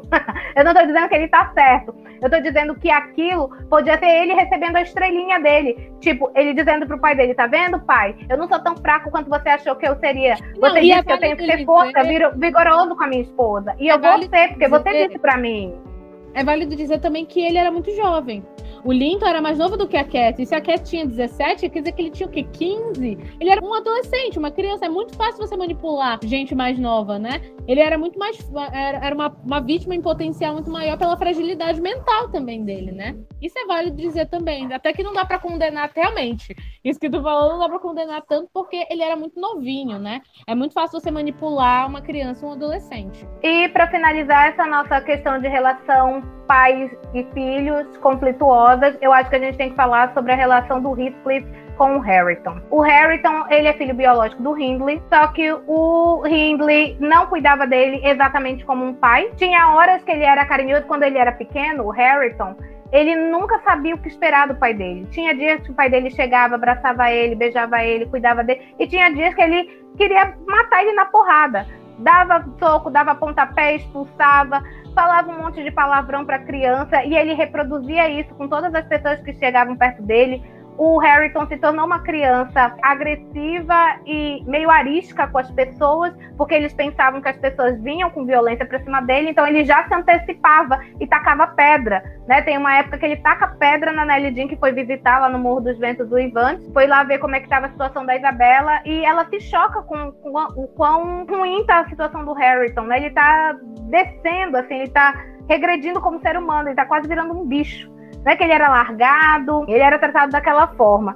Então, o Heathcliff é o grande vilão da história, ele faz tudo de ruim com tudo quanto é personagem, e com Harrington, ele reveste isso de bondade. Na cabeça do Harrington, o Heathcliff é o único amigo que ele tem. O Heathcliff é a única pessoa que ele pode confiar, porque o pai dele ele não podia, as outras pessoas riem dele, porque ele não sabe ler, ele não sabe escrever, ele era para ser o dono da casa, porém ele, ele trabalha como se fosse um, um, empregado, foi rebaixado do título dele, mas o Heathcliff, mesmo com tudo isso, acolheu ele dentro de casa. Podia ter jogado ele na rua, deixado ele viver uma vida miserável, mas não, deixou ele continuar na casa. Então, o Heathcliff, ele é, é, nessa hora que eu tenho muita, muita, muita raiva do Heathcliff. Com a Catherine, ok, com o Edgar também. Tipo assim, é aquela confusão. O Hindley, por mais que ele, ele tenha caído naquele poço sem fundo porque ele perdeu a esposa e é uma coisa compreensível, provavelmente ele estava deprimido, mas não existia tratamento para depressão, não existia psicólogo, não existia nada daquilo. Então ele foi assim definhando e tal se tornou violento, porque ele já tinha uma natureza violenta, um histórico de uma família violenta, enfim, né? Tudo isso contribuiu, mas assim, o que o Heathcliff faz com Harrington, eu acho imperdoável. Ele trata o menino como a escória, deixou o menino naquela situação, porque ele podia ter cuidado de, da educação do Harrington, sim. Ele podia não dar o status para ele de filho, mas deixar ele numa situação melhor do que aquele grosseirão bruto que ninguém leva a sério. Isso é uma coisa que a Nelly Jean fala, né? Ela vê o, a maneira que o Heathcliff trata o Harrington como se ele quisesse botar no Harrington o que ele foi no passado para a família. Então, o Heathcliff era o maltrapilho, o que não, não era educado, que era rebaixado, que não era filho, que era um agregado, um mero trabalhador. Então, ele faz exatamente com o Harrington o que fizeram com ele, que ele queria que o Harrington fosse um ignorante, um cara que, enfim, que não tivesse perspectiva de futuro, que era o que como ele era visto quando ele era novo. E isso culmina naquela cena lá no finalzinho, né? Em que ele diz para Nelly Jean que o Harrington, na verdade, era a personificação da juventude dele. Ele via o, ele mesmo no Harrington e que o Harrington seria também, fora a semelhança que ele tinha com a tia, que era a Kathy, né? Ele via nele lá a sombra do, do passado dele, do amor dele. Então, complexo. Porque fazer isso com o Harrington para o Heathcliff era tipo era a cereja do bolo da vingança dele contra o Hindley. Então ele não, não se contentou em tirar tudo do Hindley e, e deixar ele na lama. Ele queria prejudicar o filho dele, fazer o filho dele descer para onde o Hindley achava que o Heathcliff estava, que o Heathcliff era. né? Ele queria transformar o, o Harrington nele mesmo para ele infligir dor no, no Hindley.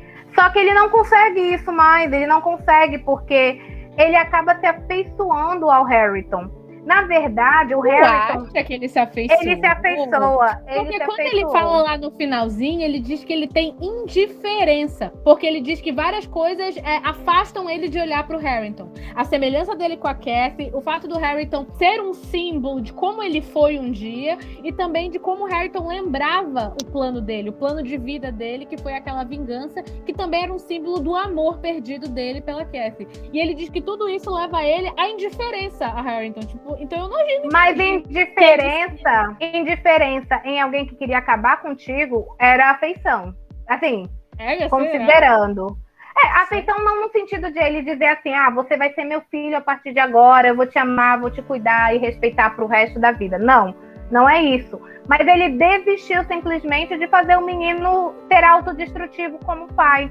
A intenção dele era que o Harrington tivesse um final muito triste, de preferência muito violento. Era isso que ele queria. Ele queria a degradação total do Harrington. Só que ele desiste. Ele desiste porque, assim, ele vê no menino. Ele, na verdade, ele queria que o filho dele, o Linton, fosse como o Harrington, tivesse o porte físico do Harrington, a virilidade, digamos assim, do Harrington, né?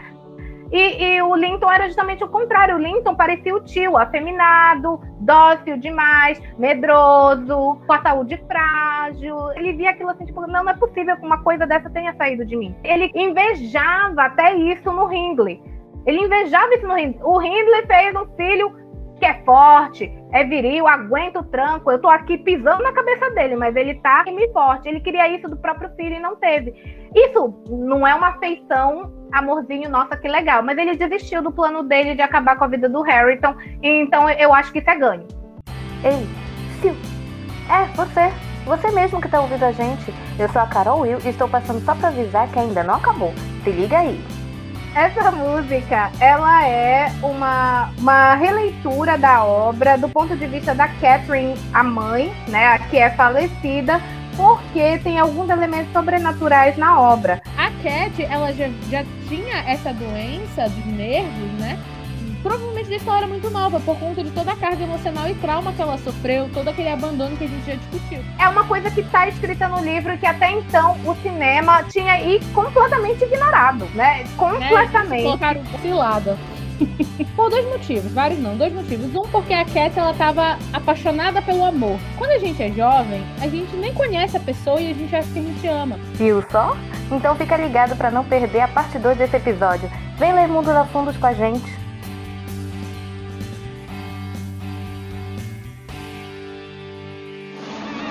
É uma cilada.